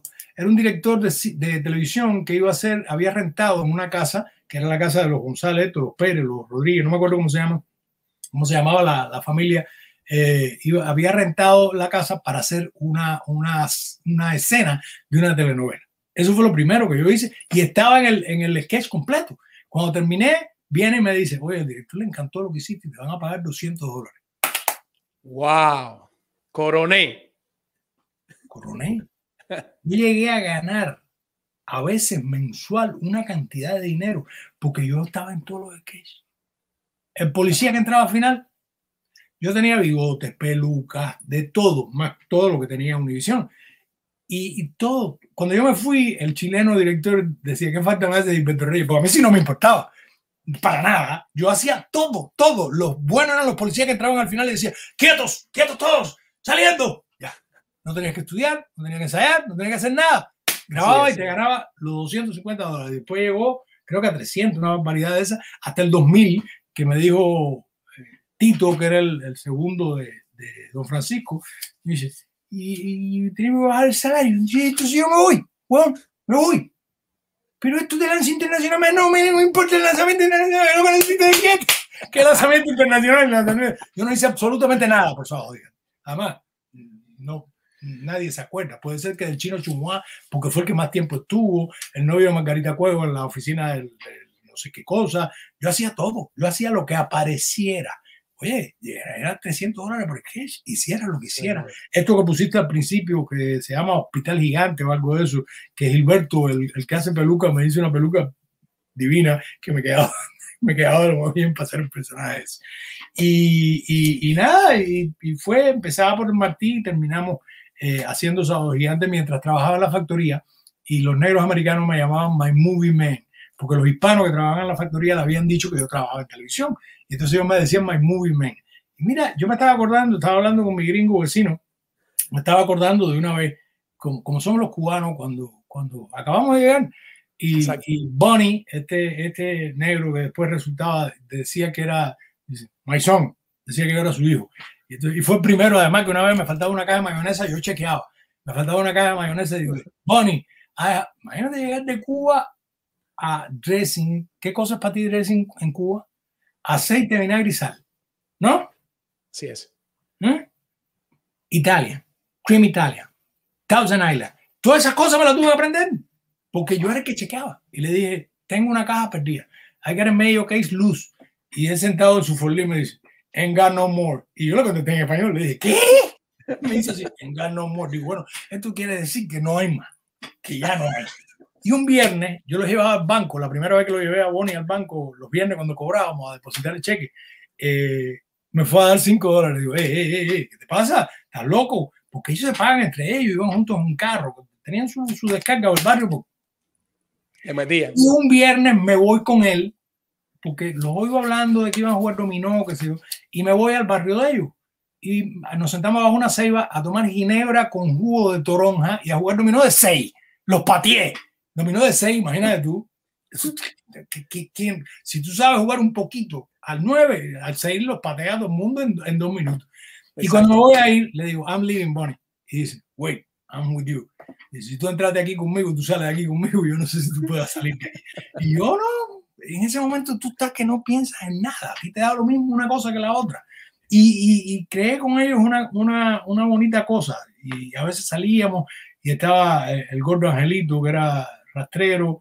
Eh, fue, era, era complicadito, pero, pero nada, todo enseña, todo te deja algo. Claro que sí, de todos aprendemos en esta vida. Gilbert, eh, tengo unas preguntas por acá. Eh, o no sé, Iván, ¿tenemos listo el saludo? Vamos a poner este, este segundo saludo para refrescar un poco de alguien que te estima muchísimo y para que tú lo disfrutes. Rueda, saludo. Gilbert, yo lo conocemos hace muchos años, muchísimo. Eh, son de los socios incondicionales. Eh, dile que te cuente el baile que me hizo en G23 para demostrarme que podía actuar conmigo. Eso es de, los encuentros nuestros en La Habana. Eh, muchas aventuras bonitas. Pero bueno, esta pérgola la armé con él y con mi hijo, por ejemplo. Yo le dije, pero hace falta que venga mamá la pérgola, dale. Eh, cuando fue a Colombia a visitarme, eh, yo estaba grabando una, una, novela y me dijo, quiero hacer un cameo ahí. Y lo puse a, a trabajar. O, no sé si fue que, yo le dije, coño, me hace falta, creo que fue así. Le dije, me hace falta eh, un, un, un, bar, un hombre que, que, trabaja en el bar de, un prostíbulo que estamos grabando ahí. Y me dijo él, eh, yo trabajo, ya hago cameo. Y me dijo muchas gracias. Y me dijo, vaya, se vistió, se puso en el bar y trabajó conmigo ahí en Colombia. Y así como esa tengo muchísimas, muchísimas anécdotas. Hemos trabajado juntos en el Capo 12, en Plantado, dando vuelta empezamos, en la casa vacía, ahora en el caballo, en, en los ponedores. Eh, me ha hecho mil personajes leyendas del exilio, pero sobre todo el mejor personaje, el que yo quiero, es el que es mi hermano. Es mi hermano y siempre está en mi corazón. Muchísimas gracias mira a. Tú, mira tú qué casualidad. Así mismo es. Mira, ahora me recordó él hablando de eso. Eh, yo estrené mi pasaporte de los Estados Unidos para ir a lo ver a él. O sea, la primera vez que yo salí de Estados Unidos con el pasaporte de Estados Unidos, bueno, no, había salido una vez a Panamá con, con el cliente permit por trabajo, pero la primera vez que yo salí a vacacionar con mi pasaporte americano fue para ir a ver a Lino. Y, y la verdad que él estaba haciendo esos cuentos, lo del Capo 2, fue gracioso porque él me llamó de Colombia y me dice, oye, tengo un personaje que tiene dos escenas nada más, eh, pero es que no tengo más nada. Digo, oye, hace como 20 años que no trabajamos juntos, a mí qué me importa lo que sea. Y, y esto lo que, lo que contó él del, del, bar fue así mismo como él lo dijo. No, me falta el tipo para hacer esto y yo te lo hago, yo, de verdad, a mí qué me importa. Y no lo cobré. Y no cobré el, el capo 2. Y en el capo 2 sí era billete ahí había ciento billetes y nunca lo cobré. O sea, nos dio más gusto abrir el bar del Bayfront Park a las 10 de la Exacto. mañana que, que cobrar. Qué placentero, hermanazo. No, no, la verdad que eh, cuando uno tiene una amistad así tan fuerte como la que tienen tú y Lilo, la verdad que vale la pena. Uno trabaja a fondo sin importar más nada, solamente el encuentro ese vale mucho. Hilbert, eh, sé que tienes esta foto que voy a poner ahora en tu estudio y mi pregunta es, ¿de qué se reían? No, no, no, porque yo generalmente, como yo no dirijo, yo soy el que carga las culpas de, de otras personas. ¿Me entiendes? Entonces, cada vez que dicen, estábamos haciendo, ahí precisamente es la casa vacía, que se la recomiendo a la gente, creo que está en YouTube, la casa vacía. Y entonces, eh, cortamos tanta leva ese día, estábamos robando tanto con un actor diciendo que se parecía a una persona. Y, y eso es, es amigo de todos nosotros, pero parece, no, a lo mejor fueron ideas nuestras, pero a mí me parece que perdió un poquito los estribos y porque no le gustaba el chistecito. Y es muy difícil. Eh, nosotros dos juntos no somos buena onda. Eh, ninguno, no, no es no nosotros con otras personas, incluso nosotros dos tenemos un gran amigo, Miguel Grillo, que al principio, cuando él no sabía, le dijo a Iracema, la esposa de Lilo, le dijo, estoy preocupado, ellos se van a fajar. Iracema le dijo, no, ellos no, no se han dicho nada. No, ellos no se han dicho nada todavía, porque alguien que sea ajeno a nosotros, que no nos conozca, se asusta, porque Exacto. no oye decirnos cosas que, que, tú sabes, que yo estoy seguro, eh, que, que, fue cuando hablé con Camilo que se lo dije, digo, lo que pasa es que nosotros pasamos demasiadas cosas malas juntos. O sea, y eso te une más todavía. O sea, cuando logras superarlas con otra persona, es igual que con tu pareja. Tú sabes, o sea, con mi mujer en la actualidad, o sea, me recogió hecho tierra, parecía que había, que había, vuelto a llegar de Cuba. Pero bueno, eh, cuando pasan esas cosas, entonces ese día se formó ese lío y, y, y la, la fotógrafo, muy buena, que dice que yo soy muy fotogénico, ella es la única que me lo ha dicho en toda mi vida, eh, hizo una serie de fotos y una de esas, hay otras que es muy buena, que yo estoy con una botella vacía en la mano, no estaba actuando ni nada, pero tiró la foto en el momento que yo me viro con la botella vacía y digo, Lilo Plana estuvo por aquí, hizo la foto ahí. Buenísima, la foto está buenísima. Tú piensas que actuando. No, estaba robando. Oye, ¿y quién, ¿y quién recogió desde el carro un billete en plena calle? Eso me acordé cuando Lilo estaba hablando de las cosas que hemos pasado. Estaba guiznando. Y te acuerdas que te dije al principio que nosotros, cuando teníamos gasolina, andábamos en el carro mío. Y cuando se acababa la gasolina, andábamos en la bicicleta de Lilo. Y esa noche andábamos por la Habana Vieja. Tú dices, ¿qué? Es como, ah, oh, de Bulgaria. ¿Por qué de Bulgaria? Eh, eso es el Lutier, en fin. Y entonces íbamos a poner, estaba yo guinando. Y yo voy manejando por la Habana Vieja y de pronto miro y digo, coño, Lilo, rebajo, abro la puerta, recojo un billete de 10 pesos. Lo recogí, iba manejando y recogí el billete. Y digo, lo que hacemos es comprar ron. afortunadamente, afortunadamente nosotros salimos allá. Si no, no sé qué hubiera pasado. Así no mismo sé. es. Gilbert, tengo dos más por acá. Eh, dicen que un administrador del hotel dijo, a esta hora no se pueden bañar en la piscina. ¿Quién es el director, el responsable de este grupo? ¿Tú qué hiciste, Gilberto? Llegamos, eso era cuando hacíamos la gira con Dando Vuelta, que a mí me fascinaba porque me sentía rockero. Yo que no canto ni un carajo, pero tenía el tema de Mateo y aquello era... Y entonces llegamos a los hoteles y veníamos por el camino compartiendo, divirtiéndonos. Y y de pronto estamos en la piscina y había alguien metido en la piscina y viene el administrador o el, que el encargado en ese momento. Ustedes no saben que en la piscina no se puede meter de noche. Aquí no puede ser eso. Y yo estaba parado por la piscina ahí. Y dice, ¿quién es el responsable de este grupo? Y yo hago así. A la piscina. Era Lilo metido dentro de la piscina. ¿Quién es el responsable? No, y de eso hay historias que no se pueden contar. No, y tengo otra aquí, tengo otra acá que dice, ¿quién te respondió? No lo esperes, que se demora. Ah, no, pero eso es seria, eso sí fue seria. Eh, Lilo y, y, los guionistas, eh, era un poquito atrevidito de vez en cuando. El personaje que yo hacía era, era como, como el comandante en polvo. Tú sabes, si repartía naranjas, se quedaba con todas las naranjas. Si había que estudiar, él no estudiaba un carajo. No, él era, era el tipo. Y ese día parece que se nos fue la mano. Y siempre había un tipo con una camisa de cuadro, para los que dicen que eso es una exageración, con una camisa de cuadro. Y cuando acabamos, le echó el brazo por arriba a Lilo y le dice, vamos para arriba. Y yo le digo, eh, Lilo, te espero. Y el tipo lo aguantó, se viró él y me dijo, no, no, te demoras.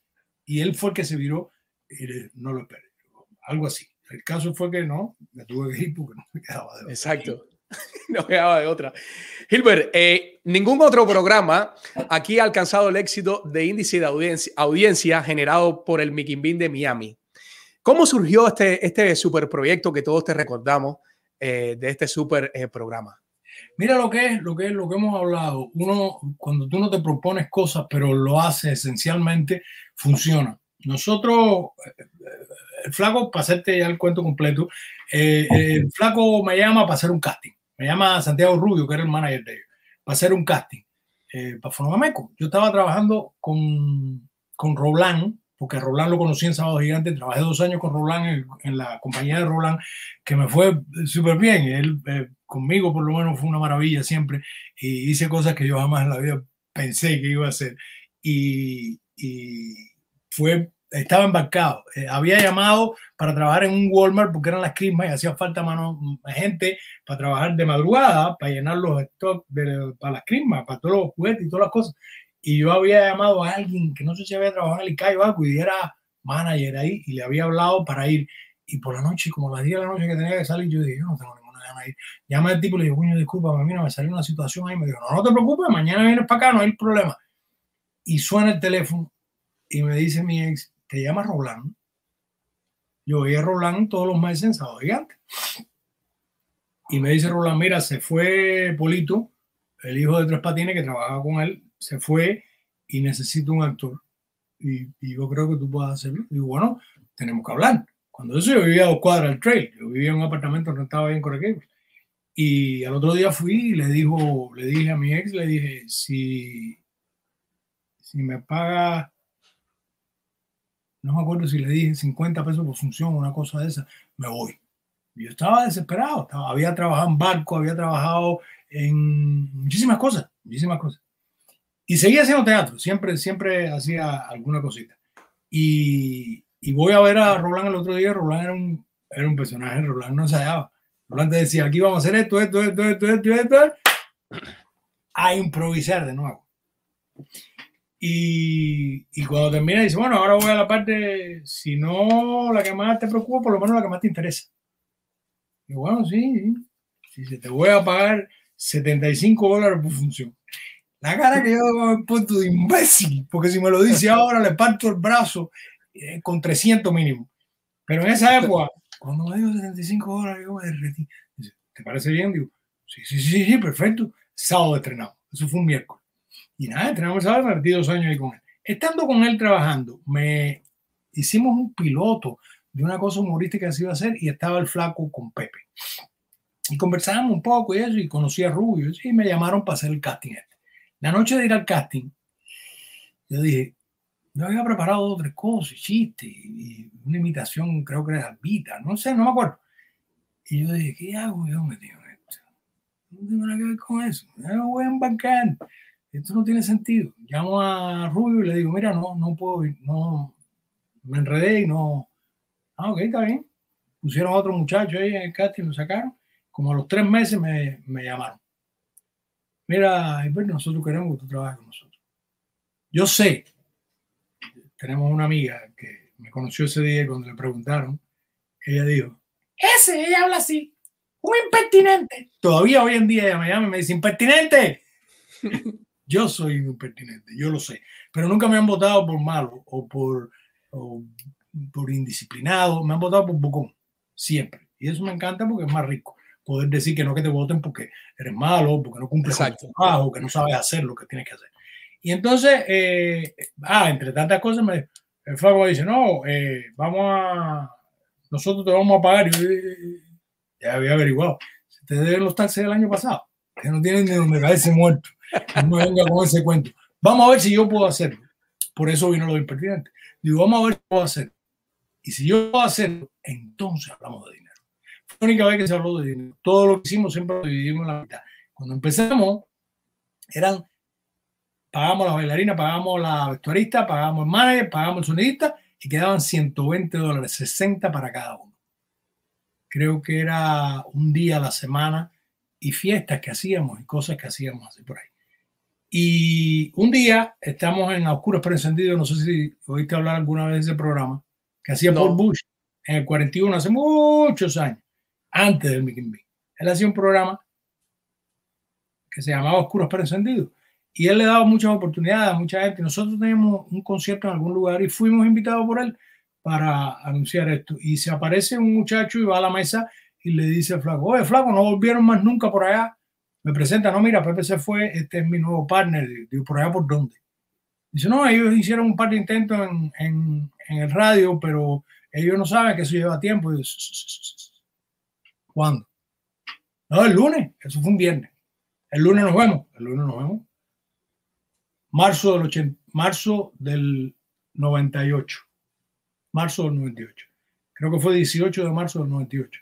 Pero esto fue el 16. Fuimos a verlo y, y nos dice, mira, yo quiero hacer un show por la tarde. Ustedes saben, yo no había hecho radio. Nunca, yo que no me acuerdo si yo fui alguna vez a una entrevista de radio. Yo creo que ni entrevista de radio fui. Y, y, ahí es donde está lo que te digo. Creo que el atrevimiento fue lo que nos salvó. O sea, ¿qué pasó conmigo? Generalmente en los shows de radio la gente hace chistes. Nosotros representábamos los chistes con efectos, con cosas. Ahí no se narraba nada. Ahí no se decía, no, el señor va caminando por la calle y es cojo. No, no, no, no, no. Es alguien que comente, es cojo ese. No. En fin, cuando claro. tú oyes las grabaciones, yo tengo muchas de las grabaciones y Carlos Lanza, el Mica, eh, fue una parte súper importante cuando nosotros empezamos, porque él sí sabía radio, él sí había hecho radio, no un show como el nuestro, pero se enganchó de una manera increíble. Y a los seis meses, la habían, a los seis meses ya aquello había reventado y nos pasan por la mañana. Nos pasan al show por la mañana que, que estaba Joe Ferrero y Ariel. Eran los que estaban por la mañana, pero aquello era un desastre. O sea, no estaba bien el show y lo sacan y nos ponen a nosotros por supuesto que tuvimos una guerra, tú sabes cómo es eso. Cuando sacan a alguien, meten al que viene nuevo, los que escuchan el, a los viejos te van a ir para arriba. Normal. Pero en nada, en dos patadas le partimos las patas a Romero, que llevaba 11 años en primer lugar. 11 años en primer lugar. Salió en The Miami Herald, en inglés. Porque los tipos estos dirían, son el par de Benedizo, esto que de pronto, oye, la única emisora que estaba por encima de nosotros es una de los morenos, no me acuerdo cuál es el nombre, que eso no es quien le gane, a eso no le gana a nadie. Eso es la única que quedó por encima de nosotros. Y está en The Miami Herald, yo tengo el recorte, lo, lo guardé, y está ahí. Y entonces eh, me entero, por medio de una amiga que trabajaba ahí en venta, me entero de que nosotros en 18 días, en junio, creo que era el 99 ya, en 18 días, local, habíamos hecho un millón doscientos mil dólares. Wow. El programa de comerciales locales. Olvídate de Toyota Nacional o Chevrolet, no, no, no, no. Local, 1.2 millones. Fuimos a ver a jefe, a Mocongo. Hmm. Mocongo se nos apegó con dos chequecitos de 5 mil dólares. Wow. Salimos de ahí y dijimos, tenemos que irnos de aquí. Hay que irse ya. Y había aparecido, había aparecido tiempo antes Martín Tassi, un ladrón exquisito. Desde el principio se lo dije, róbame, pero ponme a ganar dinero. Y lo hizo. Claro, él no tenía riesgo ninguno. Él estaba, estaba divino porque él no tenía nada que perder. El tipo se levantaba por gusto a las 6 de la mañana para escucharnos y terminó siendo el manager de nosotros. Adiós, gracias. Las cosas pasan en la vida por una razón. Exacto. Y, y entonces, estando ahí, Jiki Quintana, lo conoce, ¿verdad? Sí, sí, exacto. La voz de los Marlins ahora. Narrador deportivo. Exactamente. Eh, Chiqui Quintana va a vernos al, al, programa de radio y dice, señor, ustedes tienen que hacer un programa de televisión. La idea original del Mickey Bing es de Chiqui Quintana. De Chiqui Quintana, mira eso. Y, y entonces Chiqui nos lleva a conocer a argentino, no me acuerdo cómo se llama el argentino ahora, se me olvidó. Eh, nos lleva a conocer al tipo Y el tipo, nada, empezamos a discutir billetes y con mi manager por delante Oh, y, y el abogado y todo el mundo y salimos de lo más bien, encantado. Entre las dos era una maravilla. Eh, y así empezó todo. Y empezamos de la nada, igual, o sea, inventando, teníamos, llegamos a tener creo que cinco escritores. Tú, la gente a veces nos dice, oh, porque a mí me recordaba Saturday Night Live. Saturday Night Live tiene treinta y pico de escritores. ¿Tú te imaginas que tú tuvieras cinco tú, para ti, por ejemplo, solo? cinco escritores, cinco ocupándose de escribir para ti. Y nosotros teníamos cinco a producir un programa de lunes a viernes todos los días durante cinco años, que no sé si alguna vez se repetiría algún, pro- algún programa, pero nosotros cogíamos una semana de vacaciones al año y grabábamos cinco programas.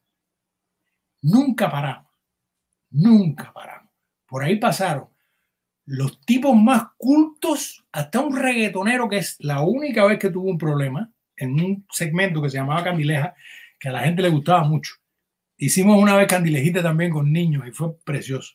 Candileja, yo no soy periodista, pero me gusta conversar y me gusta escuchar y me gusta conocer de la gente.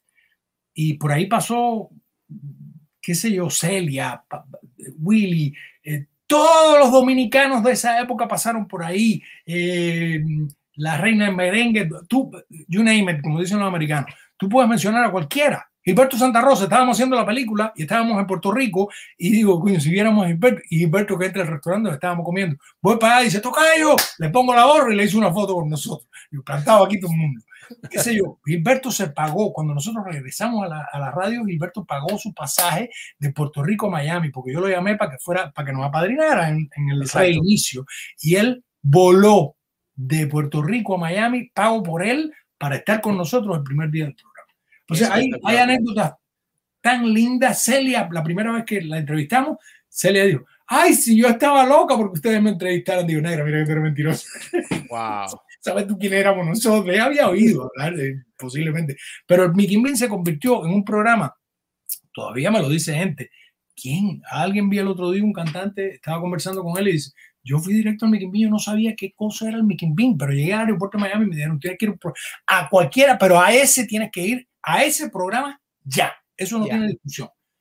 Y, y todo el mundo, mucha gente empezó. Luis Fonsi pasó por ahí. Este pelito crespo, el, el español, ¿cómo se llama? David Bisbal. David Bisbal, eh, el- la gasolina, eh, todo el mundo, Todo el mundo, intelectuales, escritores, Carlos Alberto Montaner, todo el mundo. Yo a veces me encuentro con gente que no me acuerdo porque cinco años de lunes a viernes y una entrevista diaria. Nosotros cogimos una, una agilidad con el IFB. Nosotros, imagínate, no podíamos aprendernos toda la letra de los sketches y de las cosas y había que hacerlo al toro y era Exacto. y era Claro. al unísono, al unísono, ahí no había pausa, ahí no había nada, Wow. nada. Y entonces fue, fue muy lindo, fue muy lindo. Y yo conservo todavía amistades como Gladys, eh, que era una vieja que me escribía, eh, la vieja loca, le digo yo, no es vieja nada. Y, y todavía estamos en contacto y, y nos divertimos cosas que dice, porque es muy obediente. La mayoría de las frases de Manolo Burumba las escribía ella, ella la que ideaba todas esas cosas. María Gorfino, la negra, Santera, ella igual, era, tú sabes, tenía mucho conocimiento de todo eso. Y, y fue lindo, fue lindo. O sea, la gente que participaba. eh, el otro día, eh, Lilo le pidieron una persona que quería conocerme y fuimos a almorzar. El otro día no, hace ya como tres años. Y fuimos a almorzar y de pronto me dijo, ¿tú harías el Mickey de nuevo? Digo, no, no. Lilo dice, oh, a hablar. No, tranquilo, tranquilo. Hay tres razones por las cuales yo no volvería a hacer el. Una, ustedes dicen que no tienen dinero. Dos, se lo dije muy groseramente, pero le dije, yo soy mucho más mala persona que antes. Y tres, prefiero que me sigan parando en la calle y que me digan como me extraña, a que me digan, Gilberto, tú estás muy viejo para estar comiendo tanta mierda. Wow. Fin de la discusión. Ahí se terminó todo. Y es así, y tú lo sabes porque tú eres Sí, también. Es correcto, Es sí, sí. cruel, es cruel. Es lógico, ellos demandan de ti más. No quieren lo mismo. Aquí hay, aquí hay personalidades talentosísimas que han regresado y la gente ha, ha puesto otra vez lo mismo. Mm. Es muy duro. Sí, es correcto, es muy duro. Aparte, hoy en día, a la velocidad que está el tema este de las redes sociales, wow. Gilbert, eh, recientemente escribiste un libro, Isla de la Juventud Pino, eh, al cual quiero darle eh, paso porque tengo también a su otro escritor acá conectado, porque está acá oh. Junior Santana. Muchísimas gracias. Buenas noches, gracias por la invitación. Gracias a ti, Junior, por aceptar esta invitación y, por lo eh, rápida que ha sido, que no hemos tenido tiempo de hacer conexiones ni nada, pero eh, teníamos toda la mente positiva de que todo iba a funcionar bien. Y, nada, aquí está la plataforma de biografía urbana para escucharlos a ustedes, hablar de eh, Isla de la Juventud Pino, que es una edición fresquecita que Gilberto y tú acordaron en hacer algo, como me dijiste tú en el mensaje, un misil para aquellas personas del otro lado de, la, de las aguas. Así que es todo ustedes la plataforma, cómo surgió esta idea entre ustedes eh, de Isla de la Juventud Pino de escribir este eh, estupendo libro.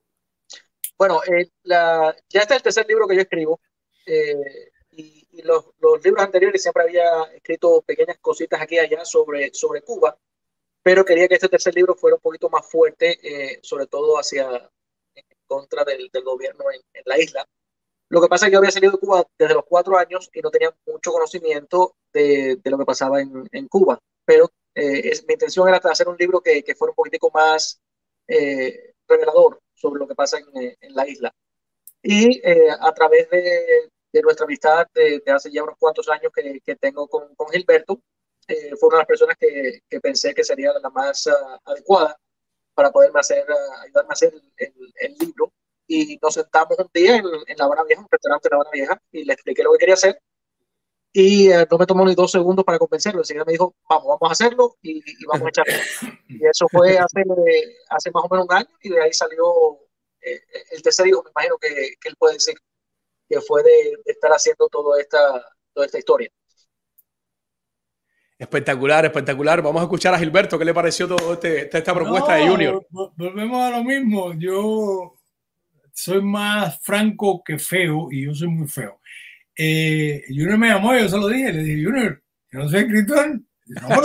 Como, como mismo me dijo Lilo cuando me dijo de escribir de leyendas y terminé escribiendo tres leyendas. me encantó y me encantó hacerlo. Pero le dije, yo no soy escritor. Dice, tú no sabes, tienes que probar a ver. Algo, algo, algo de eso, no es exactamente. Y entonces me planteó esto, me dijo, yo hay muchas cosas de Cuba que no sé. Y cuando yo empiezo a leer, empiezo a escribir, y, y, cuando le mando la primera cosa que le mando, me dice que le gusta más lo que escribo yo que lo que escribió él. Digo, mira que tú, mira que hace descarado ese para no quedarse solo. Pero nos divertimos mucho, porque yo soy, a mí no me da ninguna pena, ninguna pena de ningún tipo preguntar.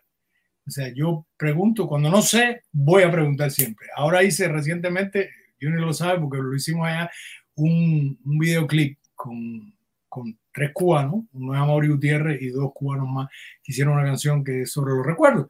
Y, me llamaron para trabajar y estaba allá y cuando me están haciendo una entrevista para hacer el making of de, de la cosa, me dice, no, eh, Gilberto, ¿qué piensas tú de este esta nueva corriente? No sé qué rayo me dijeron, urbano no sé qué y no sé cuánto. Me quedé mirando así. ¿Qué es eso? Y se empezaron a reír. Y dice, yo sabía que tú ibas a preguntar, yo sabía que tú no ibas a decir, porque cualquier otro empieza a inflar un globo, como sabe que lo están grabando, y empieza a inflar un globo y hacer una cosa. Pero bueno, por lo del libro, me da mucha alegría, y me da mucha alegría recibir eh, cosas de la gente. Tengo una anécdota que yo se la conté a Junior, tengo una amiga, Tania Jauregui, nos hicimos amigos por Facebook y hemos compartido después muchísimas veces. Ella mandó a buscar el libro. Entonces un día lo manda a buscar además porque un día estaba aquí en mi casa y yo le empiezo a contar lo del submarino Empieza así, no hay problema. Y le empiezo a contar lo del submarino y el tipo no sé qué y, y, ella, incluida mi mujer, los tres, ella, el marido y mi mujer, los tres estaban así. Y entonces dice, y de pronto paro y digo, no, pero tienen que comprar el libro y dice, ah, pero eso no fue verdad. Fíjate que el otro día estuve por aquí y dijo, tienes que traer el libro porque yo tengo que dedicar, la dedicatoria tiene que ser con esa anécdota, si no, no tiene gracia. Ahí dice, Sí, una de las cosas, eh, una de las cosas que tiene el libro es que a mí me gusta en, todos los libros que yo he hecho, incluyendo este, es, es mezclar eh, historias reales con, historias ficticias. Y, y, te puedo decir que más o menos el, el 50% del libro eh, tiene, tiene historias reales, no solo tanto en lo que ha pasado en, el, en Cuba, con el gobierno, sino también en, algunas de las, uh, de las cosas que han encontrado en Cuba. Y no quiero dar mucho que, que, dar muchas pistas sobre el libro, pero, pero es un libro que da, da paso a qué tal si la historia no fuera como nos han contado eh, a nosotros, no en relación al gobierno, el gobierno que conocemos bien eh, cuál es el problema del gobierno, pero muchas de las cosas que se han encontrado eh, en Cuba, y voy a dar un, un, pequeño detalle solamente, en el, en el 2001, uno de los barcos que estaba rastreando el suelo marino para ver si encontraba buques perdido, encontró que había señales de pirámides debajo del agua en las costas uh, este, oeste, perdón, eh, de Cuba. Y de ahí yo me até para poder hacer esta historia. Entonces estoy, estoy haciendo una historia entre los dos, la parte mía, la parte fantasía y la parte de, de más que nada la, parte real, la parte de, de, poner, eh, ponerle cara a, este gobierno. Eh, y, y, lo que queríamos era eso, lo que queríamos es por medio de una historia, por medio de acción, por decirlo una película de acción, también implementar todo lo que está pasando en Cuba en relación con, con el gobierno. Y yo creo que al final lo que hicimos entre los dos, a, mí me, me, me, gustó bastante, ya mi papá ha leído la novela, le, encantó, toda la familia de nosotros ha, leído la novela, todo el mundo le ha encantado, porque eh, tenemos, eh, o sea, pudimos poner al mismo tiempo que era una historia ficticia, pudimos enseñar a la gente que quizás a lo mejor no saben sobre la historia de Cuba, pero enseñarle cómo funciona el gobierno, cómo es que el gobierno trabaja, cómo es eh, ese, ese yugo que tiene el gobierno con, con la gente eh, dentro de la isla. Y es lo que yo quería eh, que, que me ayudara y que hizo un trabajo magistral en, relación con eso.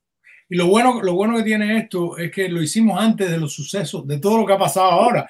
Esto lo terminamos mucho antes de que, de que sucediera todo esto que está sucediendo y cuando lean el libro se van a dar cuenta de, de la del que sí, que sí, que realmente pudo ser. Pasó como con plantado, que decían que habíamos exagerado y resulta que ahora después de ver esto a plena luz del día, a ojos del mundo entero, ver esto que está pasando, uno diría que no pasó dentro de una cárcel. Wow. Estupendo. ¿Dónde es que se encuentra el libro Junior? Eh, Gilberto, ¿en, este, qué plataformas? En este momento el libro eh, está, eh, participa en, uh, en, un concurso de, de Amazon. Eh, no creo que vayamos a ganar, y no es por el hecho de que la gente no le guste el libro, no lo compren, es por el hecho de que eh, Amazon tiene una cláusula en la cual no permite que los, uh, que los uh, escritores cubanos eh, sean parte de este, de este concurso. a mí nunca me ha importado eso, llevo ya como cuatro años metiendo libros en el concurso, no me importa si me lo galardonean, si me dan el premio, no me lo dan, si me aceptan como escritor cubano o no me aceptan como escritor cubano, lo estoy haciendo nada más para por algo propio, algo que me gusta al mismo tiempo, eh, o sea, es algo que creo que la gente a lo mejor le, le gustaría también leer. Entonces, si nos quieren ayudar, eh, por supuesto, lo pueden comprar en Amazon, eh, pueden ir a Amazon y buscar el, el libro por el nombre y le, y le saldrá.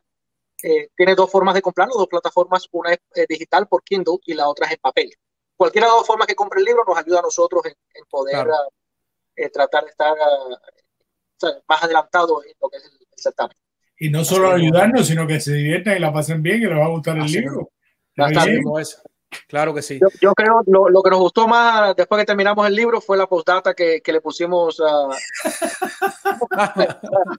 sí, porque todos lo hicimos. Primero le pregunté, ¿por qué yo primero, Junior? Si la idea es tuya. Dice, no, eso honrar, honra, lo que te estaba diciendo ahorita. Así mismo es. Al otro sí. Junior, lo que le estaba diciendo. Y lo segundo, el título es de los dos, porque él quería poner la isla de la juventud y yo, no, y la de Pino, y la de y él se le ocurre, bueno, juventud y el reflejo de, de, Pino abajo. Ah, perfecto, mira qué bien, y así quedamos bien los dos y nos divertimos muchísimo. Y además tiene un, un sentido también. Correcto. Cuando lo ves, sí, todo, lees el libro, te das cuenta de que tiene mucho, mucho todo, sentido. todo el libro tiene sentido, la carátula también, eh, la gente cuando ven el libro y ven la carátula y empiezan a leer el libro, empiezan a, a descifrar la, la, carátula del libro. Entonces ahí te vas dando cuenta de lo que, de lo que va pasando. Hay una anécdota que, me, que no sé por qué Gilbert no lo ha dicho todavía, porque él siempre me la saca a relucir.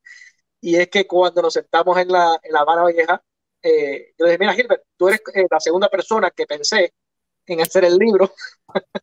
no sé si Gilbert quiere hacer ese, esa anécdota.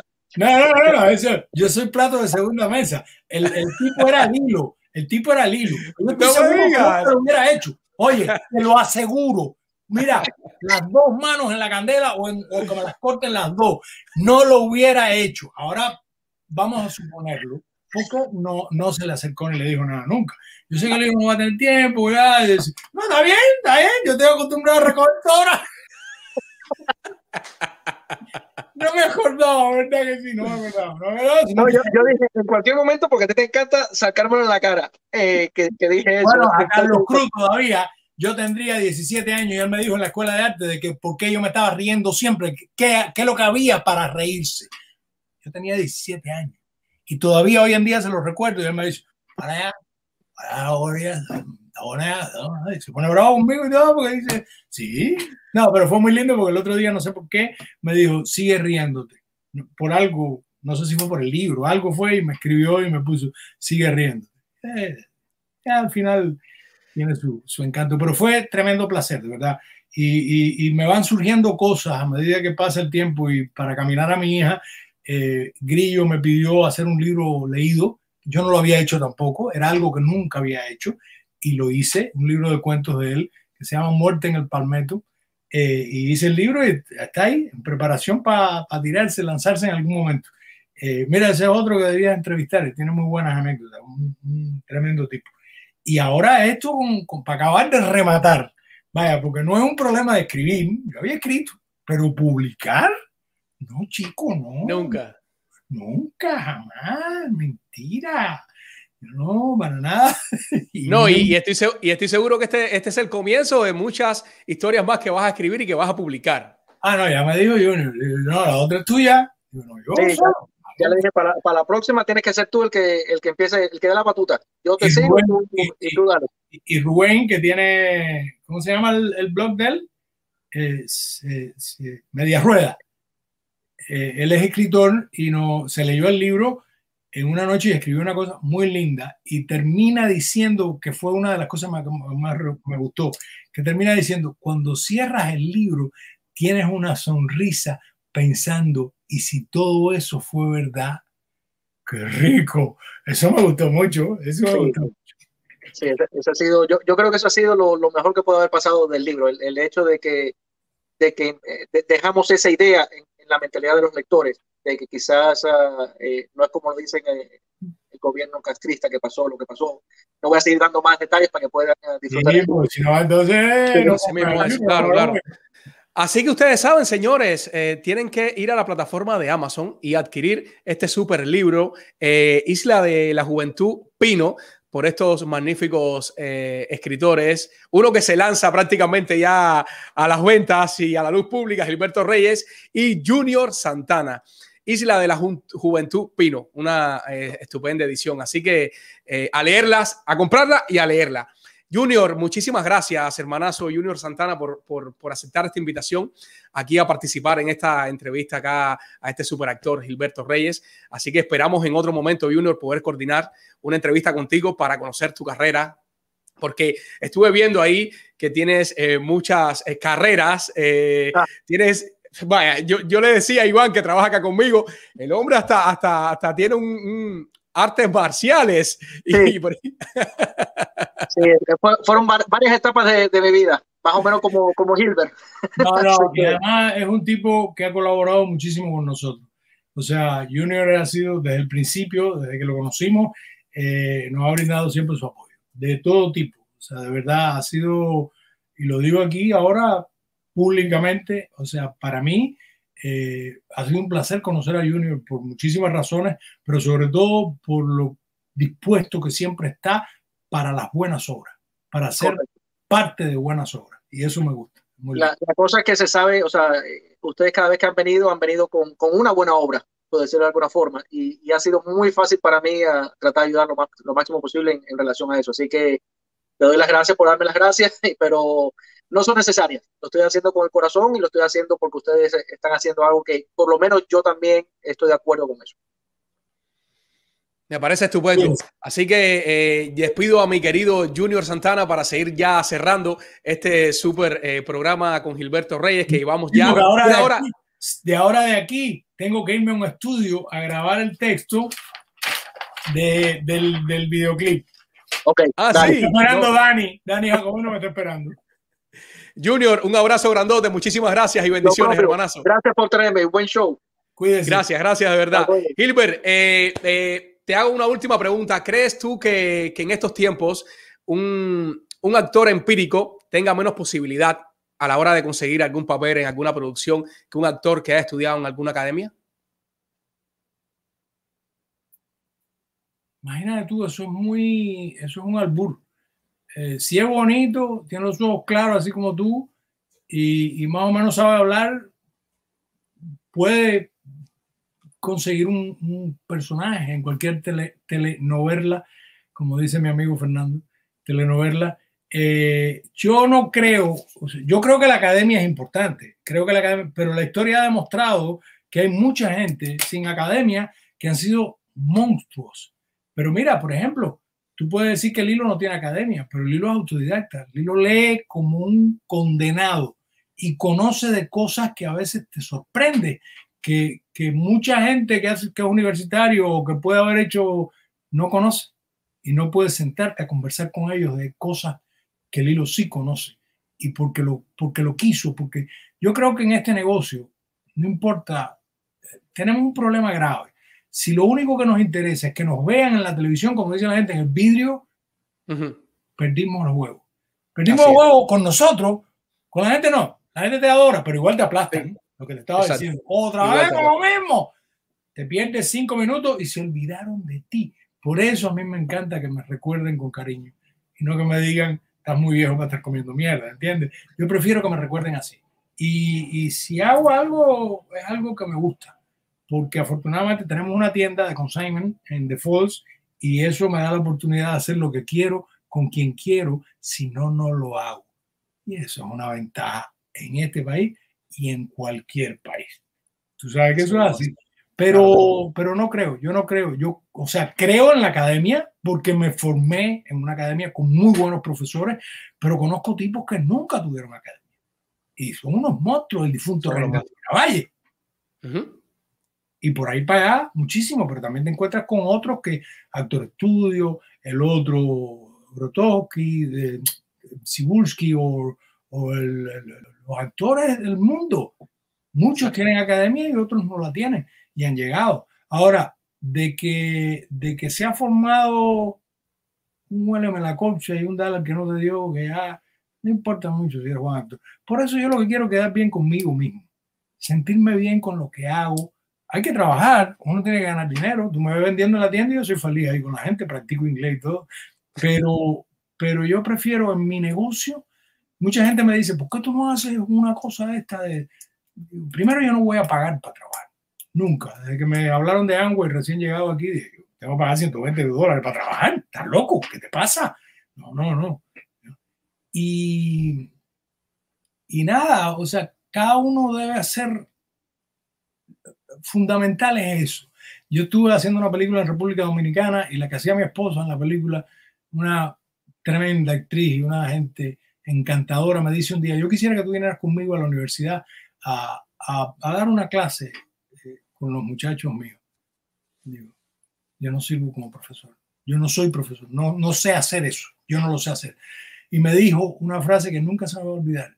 Digo, si tú logras transmitirle a mis alumnos la pasión con que tú haces tu trabajo, yo estoy complacida. Wow. Qué lindo.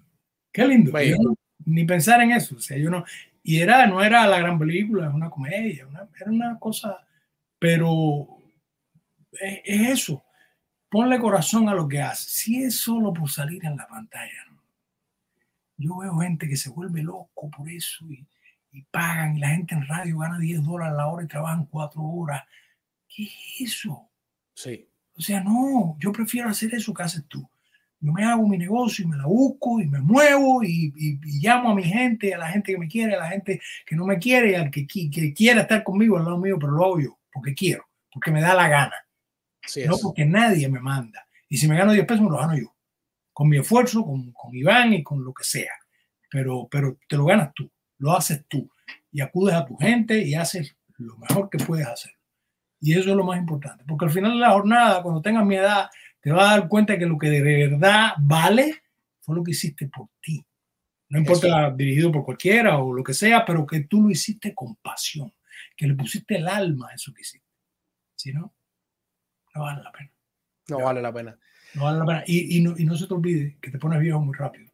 Yo no lo pienso, no lo pensaba. Y oía a los viejos, como oyen ahora, me oyen a mí los jóvenes y dicen, ah, viejo este. Y de pronto cuando miro así, digo, pero si fue ayer. Qué horror por tu madre. Se acabó. Directo a Abuelitos Medical Center. Señores, esta ha sido, estas han sido las palabras de Gilberto Reyes, este súper actorazo que hemos tenido el placer de hablar con él acá en esta plataforma de biografía urbana. Una hora, 54 minutos de live. Gilbert, nos queda mucho por hablar, muchísimo. Qué Ah, carrera, hermano. claro, una cosas. parte importantísima y es el estudio profundo del acento neutro, mi burro. ¿eh? Así mismo es. Mira esto, mira cuántas palabras, cuánto se me quedó aquí en el tablet este por preguntarte, Gilbert. ¿Cuántas, cuánto se me quedó? Yo, yo escucho cuando entrevisto, pero cuando me entrevistan me encanta hablar. No, no, pero genial. Le hemos pasado un rato súper agradable y me encanta este tipo de contenidos, hermano, porque eh, a nosotros que nos gusta y las plataformas hoy en día, como ejemplo YouTube, valora mucho cuando un contenido se extiende bastante porque que te atrapa así de esta manera y que tú, como todas las personas que han estado conectadas, se han mantenido ahí al escucha y a la vista de este súper contenido. Hilbert, muchísimas gracias por esta No. gran oportunidad. Perdón, solo quiero decir algo. Eh, perdónenme si, si olvidé hablar de alguien, explicar algo. Gracias a ti y por darme esta oportunidad y por permitirme conversar, hablar eh, de, de cosas que nos interesan y de cosas que son comunes eh, en nosotros. Pero puede que haya muchas personas a quien he dejado a mitad del camino porque pero hay mucha gente que significa mucho para mí y que, y que para mí han sido muy importantes en mi vida y quizá por un lapsus, un descuido, una es que no hablo acento neutro y ahí es donde ahí es donde me entiendo. Gracias, de verdad, gracias. Gracias a ti, hermanazo, por darnos esta súper oportunidad y esperamos que en otro momento podamos hablar para hablar de, por ejemplo, ahora recientemente sé que se va a estrenar eh, El Caballo, que es una producción en la cual participaste. Dentro de poco vamos a tener aquí a su director, Lilo Vilaplana, hablándonos de ese súper estreno y conociendo. Ah, Ahí Eh, tienes tú, tú sabes lo que yo hice, trabajar en el bollo con grillo y con un primo que me dice una cosa y hacer un cameo. Ahí hice otro más, Otro Eso. más hiciste ahí. un farmacéutico, un farmacéutico vendiendo íntima.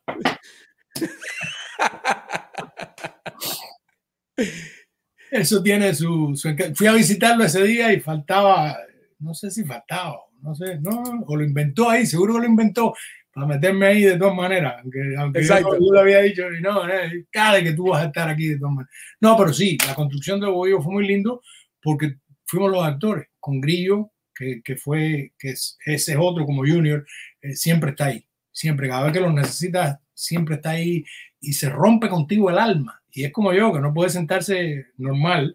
O sea, nosotros, él y yo, si tenemos que sentarnos en el piso, hacemos como los perros. Damos una pila de vuelta antes de sentarnos, porque cuesta cierto trabajo ya. Así mismo es, pero todos vamos para ahí, Hilbert. Un poquitito más tarde, pero todos vamos para ahí. Seguro. Oye, eh, Hilbert, muchísimas gracias nuevamente, hermanazo. Te deseamos muchas cosas buenas y toda la bendición del mundo para ti. Gracias por darnos la oportunidad de poder escuchar tu historia acá en Biografía Urbana. Abrazos y bendiciones. Igualmente, un abrazo bien grande a todos. A ustedes, señores, muchísimas gracias por acompañarnos en esta súper eh, entrevista de una hora 57 minutos y con lo que falta todavía se extenderá unos minutos más. Este programa no fuera posible si no tuviéramos a nuestros patrocinadores. Y si tú quieres estudiar una carrera audiovisual, pues llama al 305-634-0550. Eh, CCAT Miami te puede dar la solución de enseñarte a estudiar una carrera de audiovisuales. Y si eres una persona con problemas en su crédito, Rosa María Fernández, llámala al 512-792-0290. Ella te puede ayudar a restaurar tu crédito, a establecer tu crédito acá en los Estados Unidos. Y Jim Cabedo es tu realtor. Llámala al 305-742-1961. Ella te puede ayudar a invertir en real estate, asesor- asesorarte en comprar tu casa. Y si eres un gordito así como yo con swing, comunícate al 305-846-0673. Boss Trainer, un súper entrenador con muchos años de experiencia, te puede ayudar a subir tu masa muscular. Llámalo. Señores, y como cada semana tenemos un anuncio de nuestro próximo invitado, esta vez con un súper actorazo, imitador, humorista, eh, escritor. Quiero eh, poner el video, Iván, ¿tenemos listo video? Rueda video de nuestro próximo invitado. va a ser el que va a hundir a los Estados Unidos en el mar. En la cocina, para hacer la receta de hoy, tome la carne y hágale un corte. Un descendiente del creador de Los Simpsons ha anunciado hoy que los famosos personajes serán descongelados. ¡Oh, Sam, qué inteligente eres! No me merezco, de verdad que me enamoro de mí mismo.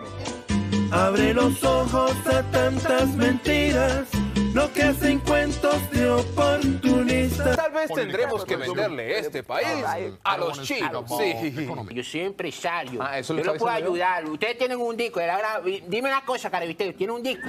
Niña, niña, por favor, no seas animada. ¿Tú no ves que los, los, los bachateros no son los que tapan los baches? Ah, no. No, esos son los bachilleres. Ah, mira.